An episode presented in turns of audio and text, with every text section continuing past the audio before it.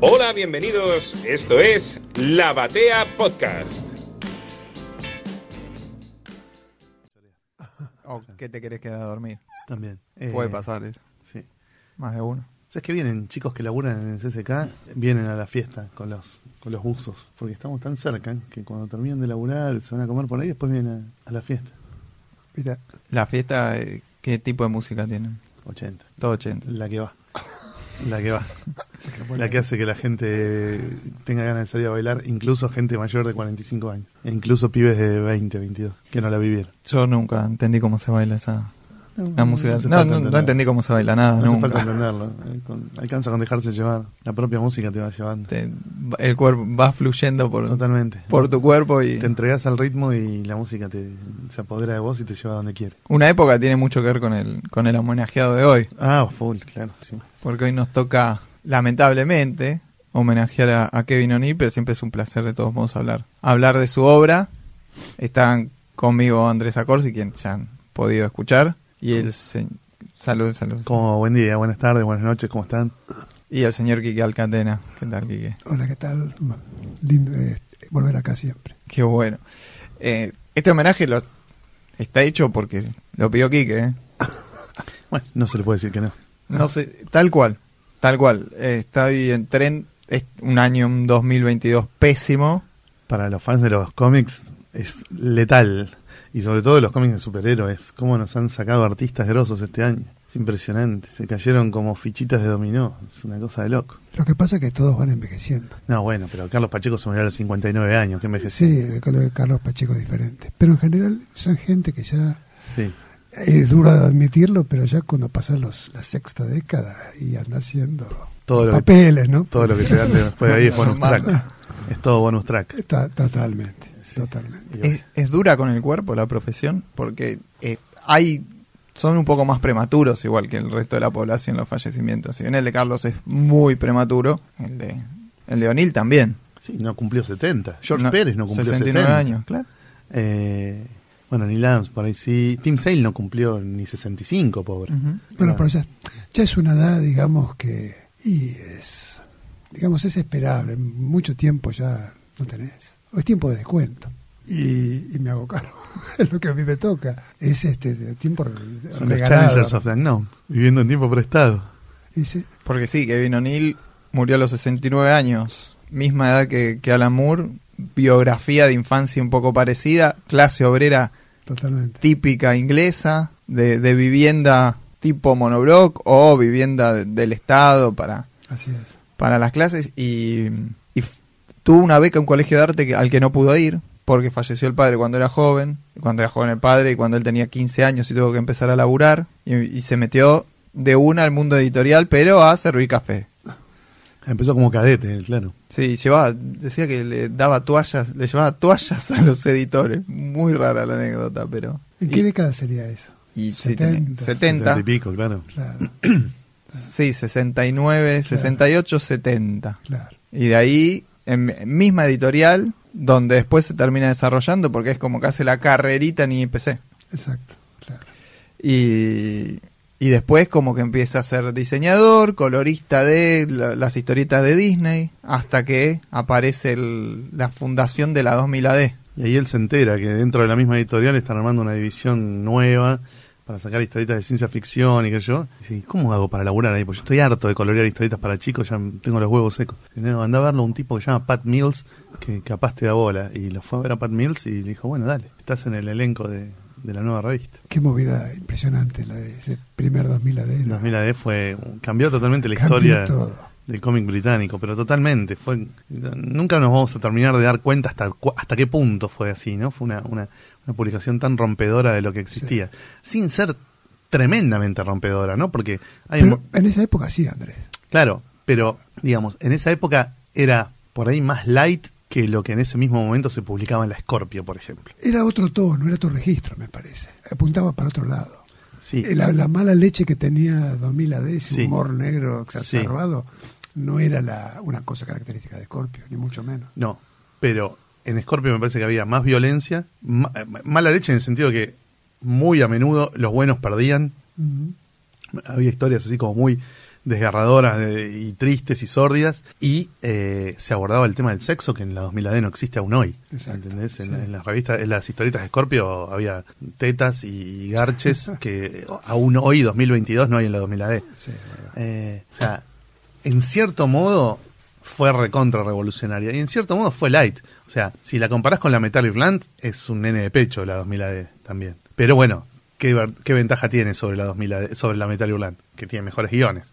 La Metal Irland era una fumanchereada que hacían cualquier cosa y te contaban sagas que a veces no tenían ni pies ni cabeza, todo en función de pelar unos dibujos alucinantes, qué sé yo, después sacarlo en un álbum lujoso. 2000 AD siempre fue más crota en ese sentido, nunca pensó en, en una historieta así de prestigio y de que se luzca eh, en, en formato álbum lujoso, qué sé yo, sino siempre pensó en un entretenimiento para adolescentes. eh, Auto, de autodestrucción el material, Totalmente. porque Nunca nadie pensó que alguien iba a coleccionar esa revista. Ya en el momento en que es semanal y de Papel de 40 y- diario. 40 y pico de páginas en papel muy croto, vos sabés que nadie lo va a coleccionar. Que ese era el medio común del- de la historieta británica. Británica, claro. Esas eh, antologías en papel muy berreta. la cantidad de antologías que Eran espectaculares. Que había es increíble. Espectaculares. Habría que hacer alguna vez un... es, es, es muy abarcativo. Hay mucho escaneado. Hay un muchacho que nunca me acuerdo el nombre, eh, que hizo un escaneo pero masivo de, de antologías británicas, y hasta compiló historias o personajes, pero es enorme. Sí. El filtro que hay que hacer eh, te llevaría un año investigar porque había primero temáticas, muchas antologías eran una de guerra, una de acción, una de anim- una de funny animals, una de fútbol, un montón. De romance un montón también. Sí. Llevaría mucho tiempo hacer una de fútbol seria Sí, sí, sí. de, de las antologías británicas lleva pero un, un año de investigación tranquilamente. Pero otras que mezclaban así de géneros como la Lion, era formidable, formidable el material. Este, hay un ilustrador que laburó para 2000 AD, David Roach, Sí. que sacó un lindo libro Un ahora, capo David Roach. eh, sobre el, el cómic en la historieta británica. Muy, muy interesante. Es muy interesante, nosotros no lo tenemos tan explorado y a veces cuando decimos europeo nos referimos a, a Europa continental, Totalmente. nunca al Reino Unido. Sí, el Reino Unido es como un, un continente en sí mismo, digamos, una cosa en sí misma, ¿no? Que no se replica mucho de lo que pasa en Inglaterra fuera de Inglaterra o fuera del Reino Unido.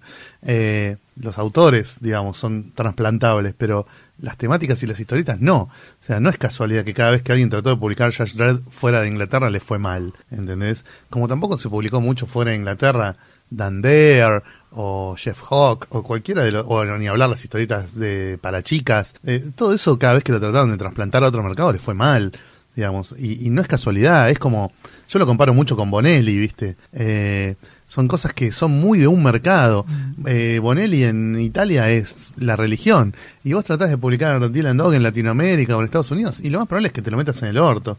Eh, y para ellos, viste, Tex y Na- Nathan Never y todo eso es como, wow, viste, es la mitología. Pero fuera de Italia no funciona. Y con la 2000 AD a mí me parece que pasa un poco lo mismo. En con el cómic británico en general pasa lo mismo. Es como muy difícil de trasplantar. Eh, son pocos los cómics británicos que se leen fuera de Inglaterra con algún nivel de éxito. Que son considerados clásicos, sí, obvio, porque vos ves dos páginas de Jeff Hawk, eh, eh, perdón, ves dos páginas de Dan Dare de, de, de la época clásica de Frank Hampson y decís, bueno, esto es, esto es un clásico, entonces no, no- no hay con qué darle. Pero después, una cosa es que sea reconocido como clásico así por los críticos o los especialistas, o admirado por los otros dibujantes, lo cual es lógico, y otra cosa es que sea un éxito, y es muy difícil. Lo más parecido a un éxito, no sé, debe haber sido en su momento Tank Girl, que se exportó a todos lados y se publicó en casi todo el mundo. Judge Dredd es mucho más conocido que leído.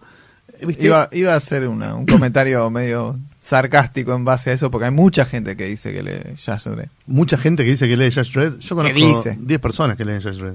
Que leyeron o que siguen leyendo. No, que, que leen así en general, que, que tienen el hábito de, de leer para adelante y para atrás, digamos. Mirá. O que buscan las sagas más interesantes. Yo creo que es algo que es bastante invendible fuera del Reino Unido eso. No sé por qué, ¿eh? hay que hacer un estudio más sociológico que, que historietístico, me parece. Pero es un producto de difícil digestión para el estómago no británico. A mí me interesa como arqueología, a partir de los británicos que fueron al superhéroe, leer qué hacían en, en su propio terruño y realmente se ven las, las pistas de lo que iba a pasar después. Totalmente. Y ese es el, el- la balanza entre el bien y el mal, ¿viste? Así como para la 2000 AD, en un momento fue un golpe durísimo que los dibujantes y guionistas dijeron, no, loco, va, estamos podridos de laburar por 4,50, nos vamos para, a laburar para Estados Unidos. También le resultó provechoso en el sentido este que vos decís. Los que descubrieron a los autores británicos por sus colaboraciones en DC y Marvel, eventualmente hicieron arqueología para atrás a ver el, el, el Year One de Alan Davis, de Alan Moore, de Grant Morrison, que yo, y terminamos, terminaron, con, terminamos consumiendo cosas de, de, de- de la 2000 AD que de otra manera quizás no hubiésemos consumido. Nunca hubiese conocido, tal cual. Claro. Eh, por eso también hay que valorar mucho a los autores británicos que nunca quisieron publicar en Estados Unidos, ¿no? Tipo Gordon Rennie y esos tipos que dijeron, ¿qué? No, ¿qué? ¿hay más plata? Guárdenla, muchachos. Yo soy de Inglaterra, laburo para Inglaterra, hago lo que me gusta, tengo buena onda con los editores de acá, la 2000 AD, y los superhéroes me limpio el orto con los superhéroes, y qué sé yo, y yo hago esto, y si no les gusta, mala suerte. Sabían lo que podía venir. Sí, y también sabían dónde estaban y para a, a- a qué público le hablaban. También, digamos, y acá ya me estoy yendo totalmente del tema que vino Neil, pero me interesa charlarlo porque está Quique también. Eh, hay que ser bastante pretencioso para creer que lo que vos haces para un mercado va a triunfar en otro, ¿no? Totalmente. Yo veo a los autores argentinos llorando porque nadie les compra las obras que hacen para Italia. Y digo, buen man, pero vos estás laburando para Italia. Estás sintonizando los gustos de un editor y de un lector que no son los de acá. ¿no? Entonces, si a los de acá medio que les chupa un huevo o ni siquiera les gusta lo que vos haces para Italia, no es tan grave. Es la lógica consecuencia de estar produciendo con otras miras, con, la, con, con el, con el target puesto en otro lado. Entonces, viste, la de matar ocho pájaros de un tiro y hacer una sola obra que le guste a todos, es para pocos eso, es para, es como un privilegio, no sé, tenés que ser tocado por la varita mágica. Yo veo, no Salvador Sanz que lo publican en, en Polonia, en Brasil, en España, en Estados Unidos, la misma, exacta misma obra, digo, este pibe es un privilegiado. La gran mayoría de los autores, cuando crean una obra para un mercado que no es el propio, les cuesta venderlo en el propio y ni hablar en todos los demás. Entonces, no sé, no me parece tan ilógico que esta producción tan digitada además por los editores británicos, porque son editores de meter mucha mano, después sea difícil de colocar en otros mercados. No sé qué opinás vos, Quique, que también te pasa eso de producir por ahí obra para Italia que no te cueste colocarla en Argentina, pero por ahí tu obra no se conoce en España, que es al lado de Italia. Y vos decís, ¿y por qué no se publica el Cateni Masitelli en España? O, bueno, ahora en Francia estás publicando bastante con I Latina, pero no sé, en Inglaterra, donde publicaste un montón en tu juventud, tus obras actuales no se conocen. Sí, en Estados Unidos tus obras de No, autor no, no, se no. conocen. Sí, no, no, no, ¿Por no qué te parece? americano. ¿Por qué te parece eso? Perdón, ¿eh? yo ya estoy entrevistando parece- aquí que en, en la batea. espectacular, es buenísimo, es- para eso es la batea. Y pues justamente porque fue concebido como para la Scorpio, ni siquiera digo para Italia, porque digamos, eh, viene de arrastre de, de- de los 80. Así de que cuando este, todavía era la Eura. Claro, y, y la Scorpio Nacional, digamos, eh, que era el, el tipo de historia que vos hablabas antes. Claro. Eh, de diversos géneros, con un toque, entre muchas comillas, más adulto y, y algunos condimentos más. Pero no, eh, estoy de acuerdo con vos. Yo, yo no me hago ninguna ilusión de que pueda interesar así de forma universal. Es una suerte que pueda interesar. Y es más, me llama la atención a veces que algunas cosas que hemos hecho con, con Eduardo puedan eh, caminar acá. Porque hay otras cosas hechas eh, por contemporáneos para el- el- con, con esa misma Tónica, eh, o como objetivo o mentalidad que a lo mejor son, son más difíciles de, para un lector desprevenido, ¿viste? O nuevo, o que no está acostumbrado a ese tipo de, o esa forma de contar historias. No, te- estoy de acuerdo con vos, totalmente de acuerdo con vos. Pero alguien vio que los ingleses estos de la 2000 AD que andaban dando vueltas podían ir a Estados Unidos y Y el primero que se le ocurrió fue a Len Wayne, ¿no? que, que quería renovar un poco el, el staff de, de dibujantes de DC, ya estaba podrido de, de Kurt Swan, digamos, eh, y dijo, che, tiene que ser alguien que hable nuestro mismo idioma para explicarle más o menos fácil, que estén acostumbrados a laburar por poca guita, ya con los filipinos ya está, pero ahora necesitamos otros que laburen por poca era guita. mucho esfuerzo además hacer laburar a los filipinos. Paul Levitz contó varias veces. Sí, cómo lo dormían. Sí, Sí. y además no sabía si efectivamente el material lo había mandado el tipo que decía haberlo mandado, Claro. si hablaba con ese tipo, porque decían, no sé si me ponían al teléfono al entintador con Claro. el que yo quería hablar.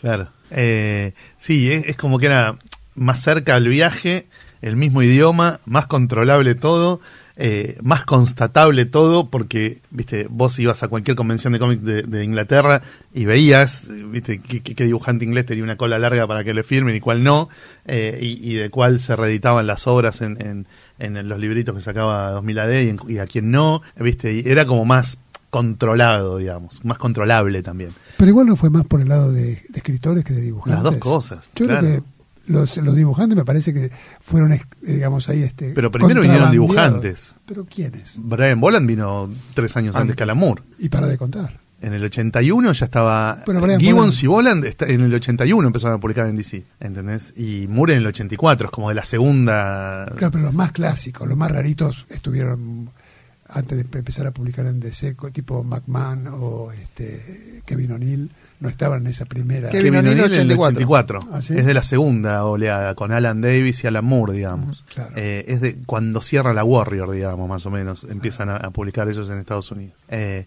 en la primera horneada es Gibbons, Boland y me estoy tratando de acordar de alguno más, pero me parece que son esos dos. Volan con Camelot o haciendo trabajo. Con historias cortas No. para las redes antologías de ciencia ficción primero, Claro, claro. después Camelot.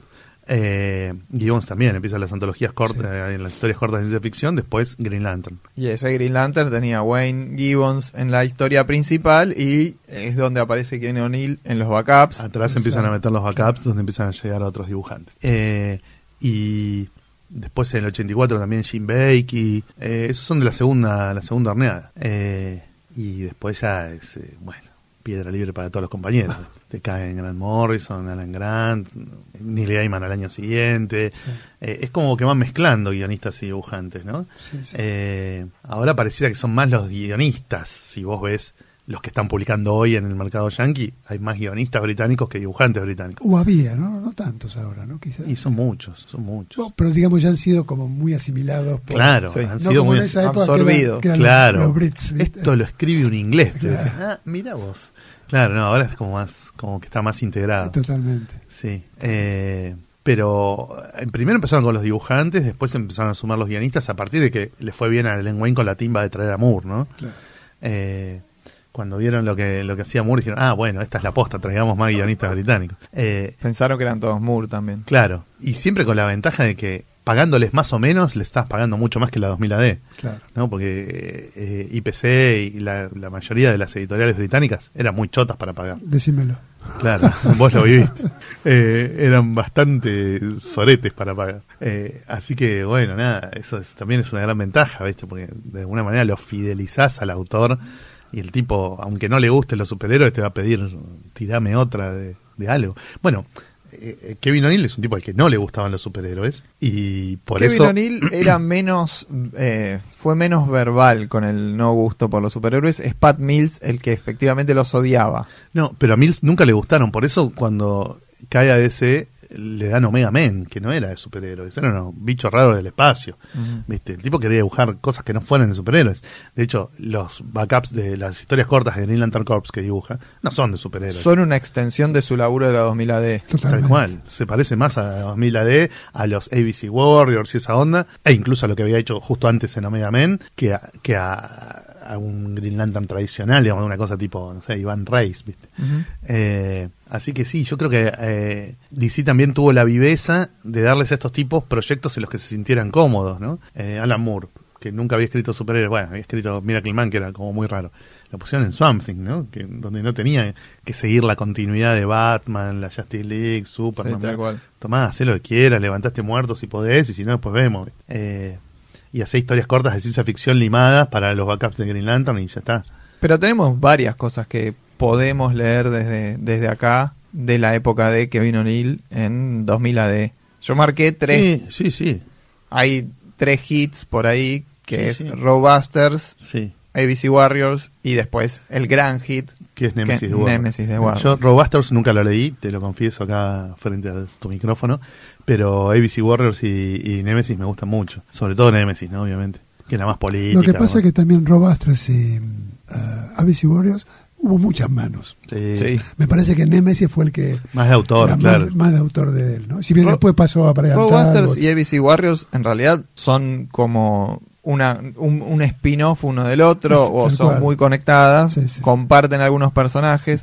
Y, e incluso en la, en la lectura, yo tampoco había leído Robusters ni ABC Warriors, lo hice para hoy. Lo que, lo que encuentro es que hay mucha referencia a otros a otras series, otras historias de la 2000 AD en esa en, en tanto en, en uno como en el otro y, y lo que y me sorprende esa intención en historias que no tenían tanto que ver con universos compartidos. Que era una cosa bastante novedosa para Gran Bretaña también es, porque hasta ese momento las antologías eran famosas por ser totalmente así dispersas. Pero 2000 AD me parece que se da cuenta la, la conveniencia de empezar a tener un universo compartido. Que después nunca se cristalizó del, del todo, todo. Pero ahí, ahí muestra el hilacho. No, es repetir, decir, bueno, vino la invasión Volga acá, este, me encantaba cómo jugaban los Harlem Heroes, ya no los puedo ver más en este estadio mientras que pasan por las puertas del estadio. Ah. Son pequeñas las referencias, pero están, Sí, sí. están. Y después sí, Nemesis de Warlock me parece un, una, ex- una expresión eh, donde explota Kevin O'Neill que hasta el momento, lo decíamos en la previa, a mí me da la sensación que lo había medio maltratado 2000 AD, en que nunca le daba el puesto de dibujante titular de una serie, y cuando era el titular era una tirita cómica en una Porque esquinita. era el fuerte de él ese. Fíjate los otros. Gibbons, este, Boland. Esquerra. Ahí está, gente que era más realista. Y, y a O'Neill nunca... Le gustaba más la friqueada, sí. Es un tipo que solamente lo podés entender porque no tenemos a alguien similar acá. Saborido podría ser muy, lejano en el sentido, alguien que está en el mainstream, de, digamos, de historieta de aventuras, pero que tiene una conexión muy profunda con todo lo que es el, el humor gráfico. Una tradición de, de cosa más eh, cartoon, si querés. Sai-Chan hacía una cosa muy extrema en una época, en historietas de aventuras de ciencia ficción, pero se ve que- con personajes medio cuadrados, personajes medio Sí, funnies, sí, eh, sí. Mm, eh, cosas raras en los movimientos de los personajes, expresiones tipo de dibujo animado que ¡ah! se les caía la mandíbula, se les abría los ojos, Sí. hacía cosas medio así locas en verdad. historietas de aventura. Pero era fue un periodo corto. En cambio, se ve que en Kevin O'Neill era un interés. Sí, sí, totalmente. No te olvides que tiene esa tradición de, de- de punch en adelante y de punch para atrás también. claro. De ese cartoon zarpado que es muy, muy presente allá. Como lo fue acá, eh, como que da la sensación que en el cómic americano esos son compartimientos más estancos. Sí. No lo, pero no lo fue acá, no lo fue en Inglaterra, y el tipo se ve que te- tendía para eso. Entonces era lógico que no, en un medio que dominaba el realismo idealizado de un Bolan, ponele, este, él tuviera el mismo impacto. Sí, como que eh, O'Neill es como más extremo que los Totalmente. dibujantes normales de aventuras. Yo la primera vez que vi un cómic de O'Neill fueron esas páginas que dibujó en el anual 2 de Omega Men. eh, de los gigantes. Sí, no, no, No, no, eso no. era un backup de Vega. No, no, un- un- el anual de Omega Men está hecho entre varios dibujantes, una historia larga con, como con capítulos. Digo, ¿pero qué es esto? Este tipo está loco, no sabe dibujar, es un delirio. Está, además estaba todo protagonizado por las arañas gigantes, viste que eran los villanos de, Sí, sí. de esa etapa de Omega Men que se llamaban eh, The Spider Guild. Bueno, que eh, también aparecen en los backups de Green Lantern. Claro, en los backups de. Sí, De de Green Green Lantern, Lantern, sí, tal cual.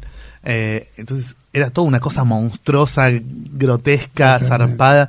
Digo, este tipo está loco. ¿Cómo va a poner, poner este, este tipo en un cómic de superhéroes? Después encontré el número de Omega Men que está todo dibujado por él. Ah, bueno, es un zarpado, es un loco de mierda.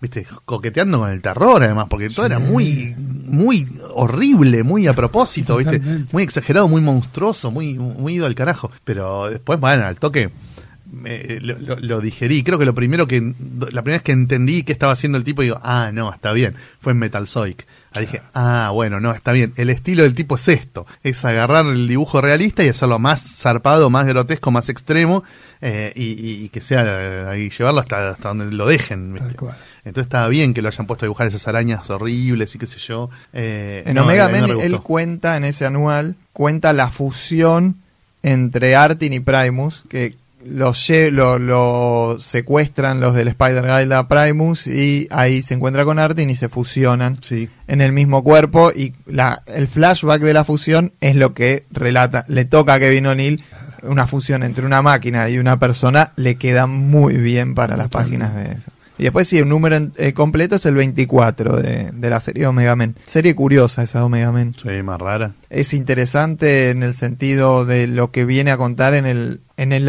en la época me parece que es un adelanto de lo que va a ser el post 86, porque uno, yo soy muy hincha pelotas de que se habla mucho de DC después de la crisis, pero los años inmediatos anteriores a la crisis venían preparando el terreno para lo que iba a pasar. Y había bastante experimentación, sí, sí, sí, no en todos los títulos, obviamente, había títulos que atrasaban 30 años, pero Omega Man era un título que adelantaba unos Pero años. Action Comics también se adapta. Cuando agarra Wolfman y Kane, Sí, flashea bastante. se- trae al personaje un poco más a los 80, pero no sé si se parece mucho al post-crisis, digamos. No se parece nada al post-crisis. Claro, pero El post-crisis incluso atrasa más que, que el Action Comic de Wolfman. Estoy yendo por las ramas, pero... no sé, pero bueno, ponele.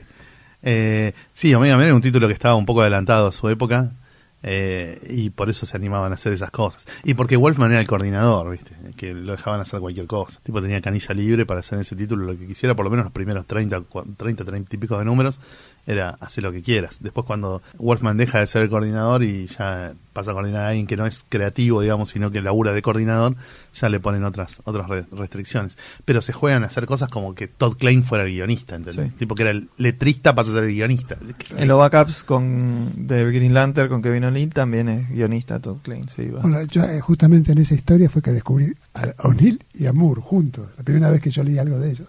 Ujú. Y yo no lo podía creer cuando Claro. leí esa historia. No me la olvido más el impacto que La de los gigantes. decís. No, la de Avin Sur. Ah, la de Avin Sur. ah, la, Ah, la primera que te encontraste fue la de Eso Sur. está en uno de los, de los especiales de antología de Green Lantern Corps. Exacto. Digo, ¿qué es esto? Y el guion. Y el guion. Ah, era brillante. Estaba toda la guerra de siniestro, estaba en una página. Sí, Después hicieron la guerra de siniestro, no sé, estaba en una página toda. sí, sí, sí, sí tal cual. Y, lo- digo, el diseño del tipo, digo, esto yo nunca lo vi, no lo he visto nunca una cosa igual. Claro. Y te dabas cuenta que era un dibujo raro, porque esa Sur desde el punto de vista clásico de dibujo, desde el punto de vista García Lopesco, era claro, re mal. era una abominación. Pero tenía un encanto y una fuerza y una cosa tan inédita que digo, este, ¿de dónde salió este hombre? Tenía ¿Qué- cosa de Goya igual en ese.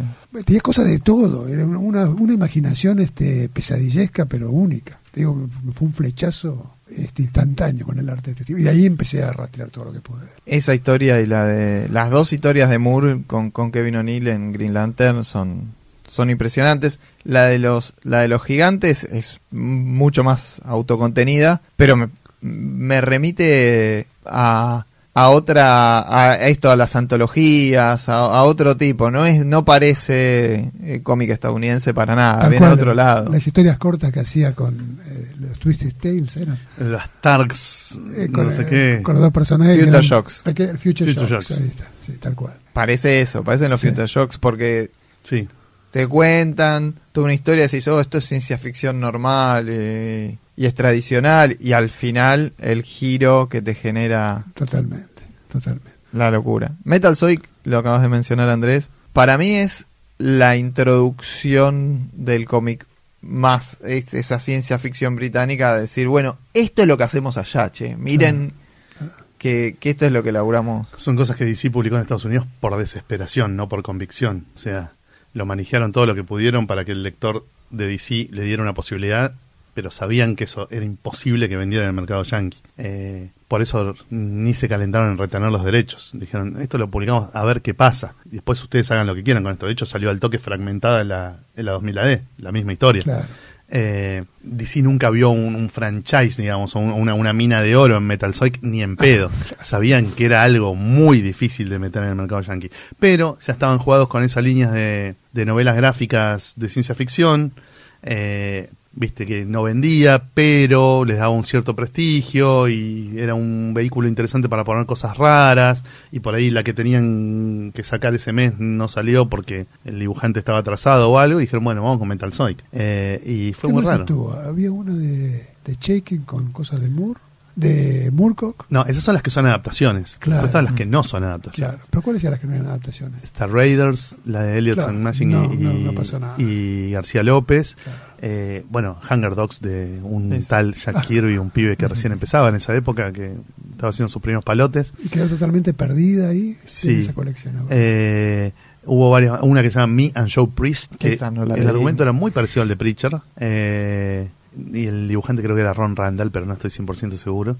Eh, y había alguna más de esa línea, digamos, de lo que no era adaptaciones de cuentos o novelas clásicas de sci-fi. Pero más o menos en la misma época que Epic también trató de hacer algo similar, algo metarurlantesco, digamos, o Sí, es, esa- metalesco. es ese momento de... que no es el pre- momento de que DC se trata de subir al, a- al carro de Epic, claro. Claro, Pero sin tener los huevos para crear una antología regular Claro. donde los autores retengan los derechos, ¿no? Que ya eso era un poco mucho para DC en Sí, ese sí. momento. Pero sí, bueno, esto, ¿no? De buscar obras de escritores consagrados y dárselas a un historietista para que las adapte. Hay cosas de Jim Colan, está uno de los primeros laburos de Jan Dursema, está Kit Giffen que hace Hell on Earth de Robert Bloch, que es impresionante, eh, uno de los mejores laburos de Giffen, de los más muñoceros además. Eh, hay como una línea no muy larga porque duró un par de años Sí, en línea del tal invento, cual, pero tiene cosas interesantes. sí. Y ahí es donde sale Metal Soy, que es una historia Re británica. re británica, pero está, está muy buena. A mí me gustan mucho esos animales robóticos. Sí, se anticipa de lo que después va a ser Transformers Beast Wars. Es muy parecido. Claro, sí, sí. ¿Te acordás de Transformers Beast Wars? Cuando hacen esa cosa en la que los Transformers en vez de en autos y aviones se convierten en dinosaurios y, y animales así. Damián se acuerda mucho de eso. Bueno. Debe soñar día por medio. con- Es muy parecido a eso, pero muchos años antes, ¿no? Y con, con un color que hasta ahora no, no lo habíamos visto a Kevin O'Neill. Tampoco lo beneficiaba mucho el color de Metal Zoic. Iba a preguntar qué opinión. No. Sí, no, no, no, no. No. Yo creo que El color lo pela bien en, en Marshall en Law. Marshall Law. Yo creo que es la primera vez que alguien le encuentra el sentido a colorear a, a, a- a- a O'Neill fue en, en Marshall Law. Todo lo anterior Pero le haces un favor publicándolo era, en blanco Claro, y negro. claro. Pero el camino estaba marcado en Metal Soy por ahí, ¿no? A mí el color de Metal Slug no me gusta. Eh, tampoco me convence demasiado el argumento, ¿eh? Me parece que es una cosa... O sea, te la venden como más de lo que es. Vos ves la tapa de Sienkiewicz y decís, "Ah, acá me voy a hacer una No. panzada. Aparte, justamente, etapa de Sienkiewicz, ni siquiera. Claro, con otra estética. en Claro, no, no, con otra estética totalmente distinta. También extrema, también zarpada, también al choto, pero para otro lado. cosa. Eh, tampoco es que soy así hardcore fan de Metal Slug. Me parece que me sirvió para entender cuál era la propuesta estética de O'Neill, pero no sé si me, sirvió para hacerme recontra fan de la dupla. Me hice recontra fan de la dupla con Marshall Law. Y después, mucho más tarde, descubrí Nemesis de Warlock y dije, ah, esto es. Vamos a hablar un poco de Nemesis de Warlock porque si no nos vamos a ir pasando de época y por ahí después hablar de Nemesis de Warlock que es medio, medio incómodo. Claro, pues estamos hablando de las cosas en, en el orden en el que las descubrimos, Exacto. no en el orden en el que se publican. Pero bueno, es también un poco vicio de, de, de comiquero de Argentina, viste, que consigue las cosas cuando puede. Y es muy lindo eso. Es lindo. sí. Sí. Cuando, por, por ejemplo, yo me acuerdo la primera vez que vi Nemesis fue en esta edición brasilera de Metal Zoic, que era lo único que se conseguía acá en su momento, cuando la banda que vino y te mostraron una imagen de, de Nemesis. Y digo, ¿qué es esto? ¿Qué es ese diseño? Y fue bast- relativamente bastante después que pude acceder a Nemesis. No era fácil acceder a ese material británico en esa época. Es más, yo tuve que esperar a esas eh, compilaciones que hicieron los americanos en su momento. Sí, claro. Y después, bueno, más tarde conseguí las cosas inglesas, pero muchísimo más. Salieron después también, no es que, no Sí, es que la compilaban con tanto cariño Tal en, cual. No, en no. ese momento. Yo, eh, Nemesis la, la leí en el siglo XXI ya, ¿eh? Sí, cuando claro. salió el, el- el libro ese de Superpower de Titan o de Rebellion, no me de acuerdo. Rebellion. Lo- el blanco y negro. Blanco y ¿El negro. que es uno solo o el que son tres? Eh, que es un masacote así que tiene como 300, 400 Sí, que empezaron a sacar tipo Essentials o Sí. Esos Showcases. son de Rebellion. Eso, eso, ahí, ahí me, me enganché yo con, con el personaje. Rebellion viene haciendo muy, buen, laburo. Muy buen laburo. Tremendo. Ahora estuvo mi viejo en Inglaterra el mes pasado, me trajo el de, el de Manco, el Dragon Timer de Slane. Ah, porque la laburo. La despedida del maestro Pat Mills de la 2000 AD. Sí. Eh, nada, cuando lo vea a Leo le voy a pedir que me haga un dibujo o algo, está impresionante. Me Maña- volví loco. mañana lo veo, le voy a decir. que Bueno. Nemesis de Warlock y tiene, tiene elementos muy interesantes. Eh, primero que explora la parte más demoníaca y alienígena de O'Neill frente a la tecnológica, que es la que, la que en sus primeros laburos de, de 2000 AD fuimos viendo. A mí me gusta más esa versión, Sí. más biológica que, Totalmente. Qué mecánica. que mecánica, sí. Y, y un juego con la religión que es alucinante. El- para mí el gran personaje de Es Torquemada. Héctor Quemada, el gran personaje de, de, de Nemesis. Tal cual. tal cual. Un No, pero aparte el hecho de, de concebir a- al héroe, antihéroe, como este monstruo, este, el diseño de Nemesis es impresionante. Pero bueno, es un tipo que es puro diseño, que vino en él. Y eh, por ahí lo, por ese lado estás a admirarlo, la capacidad inventiva que tiene, que es única totalmente. Y lo dice alguien que se zarpa también diseñando Sí, personajes. claro, ¿no? no. Bueno, que, pero que, que nos ha hecho, no sé, eh, villanos con forma de catedrales o de, no sé, o demonios con forma de tormentas o, viste, cosas muy no, limas. Sí, pero que O'Neill es, es otra cosa. Es otra cosa. No, cuando, lo, cuando lo descubrís y reconoces eso, es, es impresionante. Y Eh, bueno, y también con Pat Mills, ¿no? que no es menor. Yo creo que ahí, Es que Mills hasta es- que se fue, después, más adelante hablaremos, cuando se encontró con Moore, era una dupla Ujú. Mills para mí es, es devastador, es el Oestergel del Reino Unido, es un genio, tipo que reescribió las reglas de que hay de cómo se escribe una historieta de aventura. Tal cual. Eh, llegó 20 años tarde, que 20 años después que Oestergel, pero el impacto que tuvo fue muy similar, ¿no? En el sentido de, de otro tipo de, de- de pensamiento, otro tipo de idiosincrasia, otro trato con los dibujantes, otra otro todo, ¿no? Eh, tipo que se comprometió con un, un- con una forma de escribir y de, y de contar que, bueno, que hasta ese entonces no existía y que después de ahí fue todo mirar al maestro, ¿no? Porque cualquier guionista británico al que vos le preguntás eh, quién es tu referente, no te dicen Alan Moore, te dicen Pat Mills. Claro. ¿entendés? Todos les gusta Moore, pero todos son de algún modo descendientes de Mills. Total, totalmente. Eh, el tipo que tuvo una influencia gigantesca. Bueno, es fundador de la 2000 AD. Claro. Cosa que, que Moore no. un- nosotros tene- es como que el que fue afuera. Es como la mona. Pat Mills es la mona y Moore es Rodrigo. Mm, Me parece muy ofensivo ponerlo en esos términos, pero ponele. Bueno, si fueras cordobés no lo diría. Bueno, que era un tipo más joven que Si hizo fuera- sus primeras armas ahí. Si fuera también. sordo, capaz lo diría. Qué mal. Eh, pero no, no sé.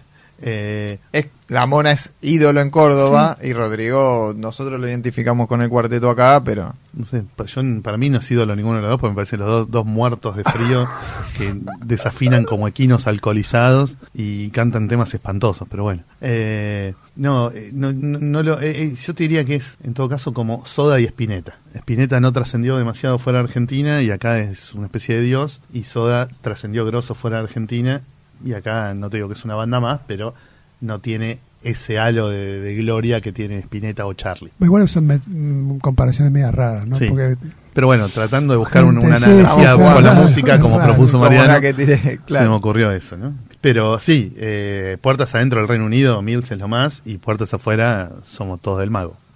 En Nemesis lo que hace Mills es subvertir los roles. El, el- el demonio es el bueno, Tal que cual. después no es tan bueno. Por eso no es- no- nunca es tan bueno. Eso es lo, lo interesante de Mills. Y, y cuenta, mezcla alienígenas con religión, eh, con, con antihéroes, con no saber de qué lado de la balanza quedarse, y sí los diseños de, de Kevin O'Neill tanto para las naves como para las criaturas. Es impresionante. Bueno, y en, estos, en estas compilaciones que ves a los otros dibujantes grosos, como Redondo, Uh, qué que es buenísimo, eh, Talbot, que siguieron Nemesis, Sí. y son capos, pero decís, volvé, volvé por favor. Volvé, Kevin, Kevin claro. Porque lo que da- daba él, estos dibujantes que quizá técnicamente son más dotados, no te transmiten lo mismo. Bueno, esa, esa famosa, que es un tema que a mí me fascina realmente, porque una vez quiero terminar de descularlo. Uno admira profundamente a, a tipos que a lo mejor, desde un punto de vista estrictamente de destreza técnica, eh, pueden objetivamente decirse que adolecen de algunas cosas, pero que tienen una creatividad que recompensa esa falta de destreza y los hace únicos y fundamentales. Y tipos que son mucho más capaces a la hora de mover el lápiz y no te mueven el- un pelo a lo mejor. Ese es tu, tu discurso desde que te conozco, Kike. Es que es, Para vos siempre era pero es para ese- Lucho Olivera por arriba de Alberto Salinas, por ejemplo, para decirlo en, en- en nombres. No quiero decir usar nombres, pero digamos, a mí me pasa todo el tiempo. Sí. Digo, ¿cómo puede ser? Bueno, eh, si me permitís este, una, Claro. una, una cosa personal, cuando Alan y yo empezamos, Alan Grant y yo empezamos a trabajar para Toxic, ahí salía Marshall Law. Sí, claro. Entonces yo le dije a, a Alan, conseguime la dirección de, en esa época pre, Internet. pre internet, conseguime la dirección de, de Kevin O'Neill que le quiero escribir una carta, y le escribí una carta de fanboy, que fue posterior al, al- al- al tu dibujo. Eh, Yo, la vez que lo encaré a O'Neill con Hace lo de tu dibujo mil fue años. en julio del 91, hace más de 30 años. Sí, por eso. Toxic debe ser de esa misma un época. Poquito, poquito Sí. después por eso.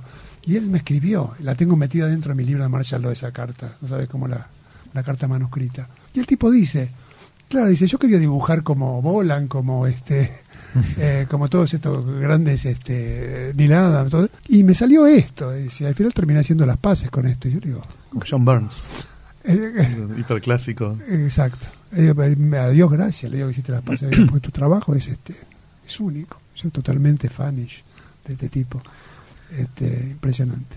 ¿Y cómo es lo de tu dibujo? Eh, la- cuando fui a la convención de San Diego la primera vez, que fue en el 91, estaba atestado de dibujantes grosos. Fue el- la vez que más bestias de- del cómic conocí el, el- mismo fin de semana.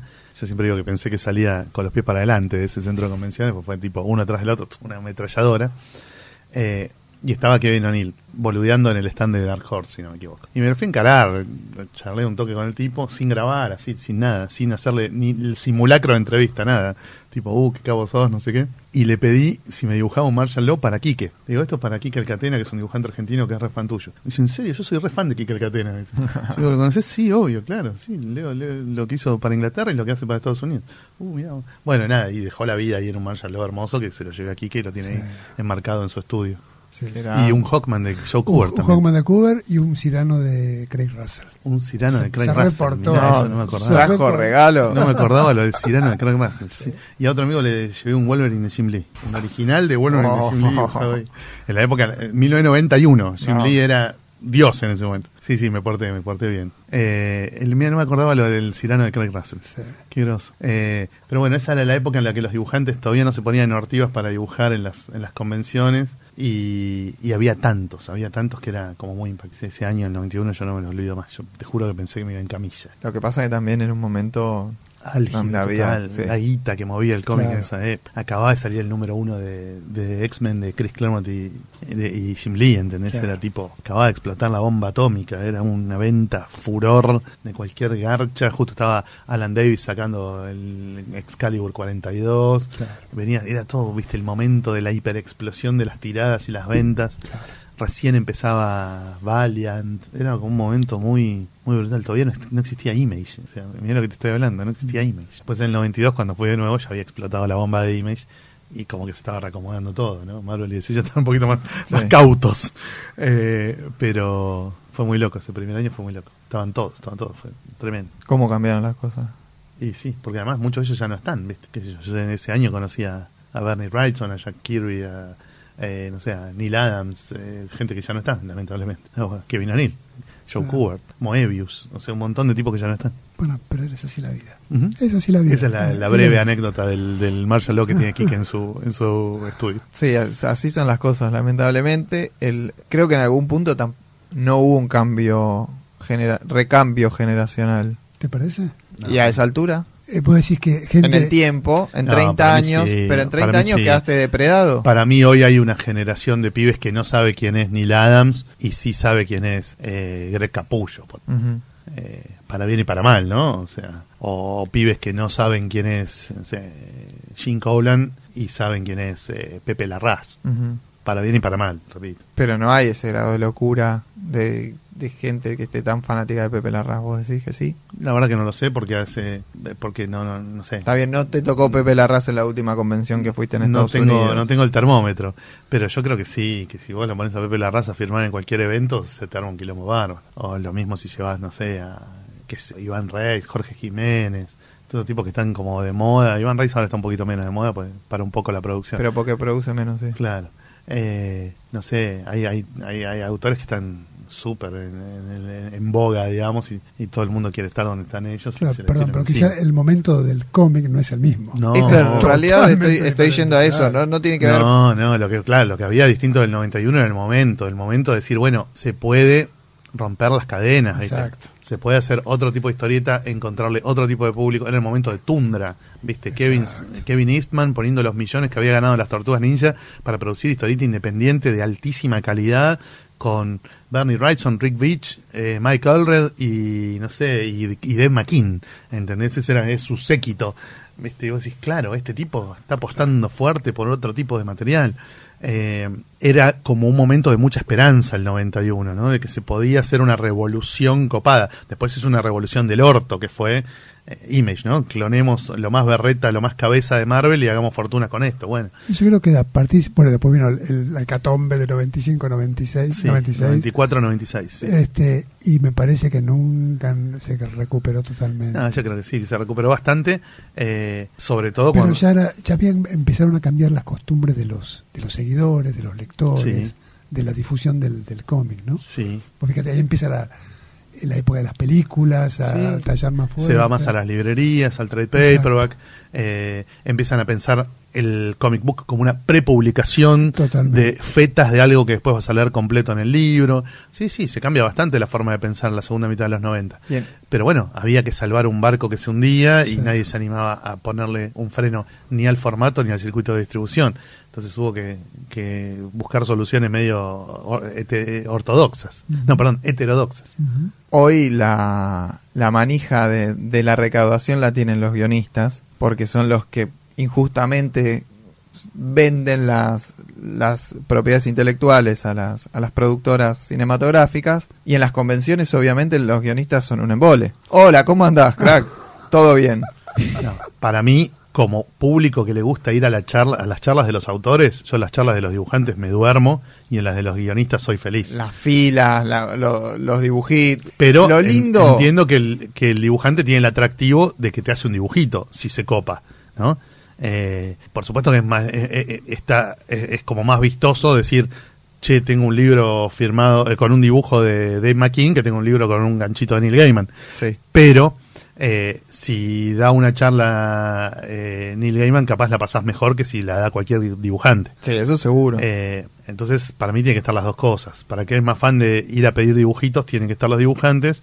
Y para el que es más fan de escuchar a un tipo que, que explica y que cuenta, eh, tiene que estar la charla de los guionistas. en comparación a principios de los 90, eh, hay una gran diferencia ahí en la sensación. Ahora le dan un poco más de bola a los guionistas. a veces ¿cierto? cero de bola a los dibujantes. No, cero bola no. Y también hay mucho autor integral, ¿no? Eh, tampoco Sí. es que es una cosa o un- la otra. Un reportaje hace poco a Brenda McCarthy Sí, maestro. que deploraba un poco ese esa de- ese desplazamiento del dibujante en Sí. cuanto a, a lo que hacen hace un cómic, ¿no? Este que, el, que el cómic ahora eh, decía el para para bien y para mal está dominado por la presencia del escritor.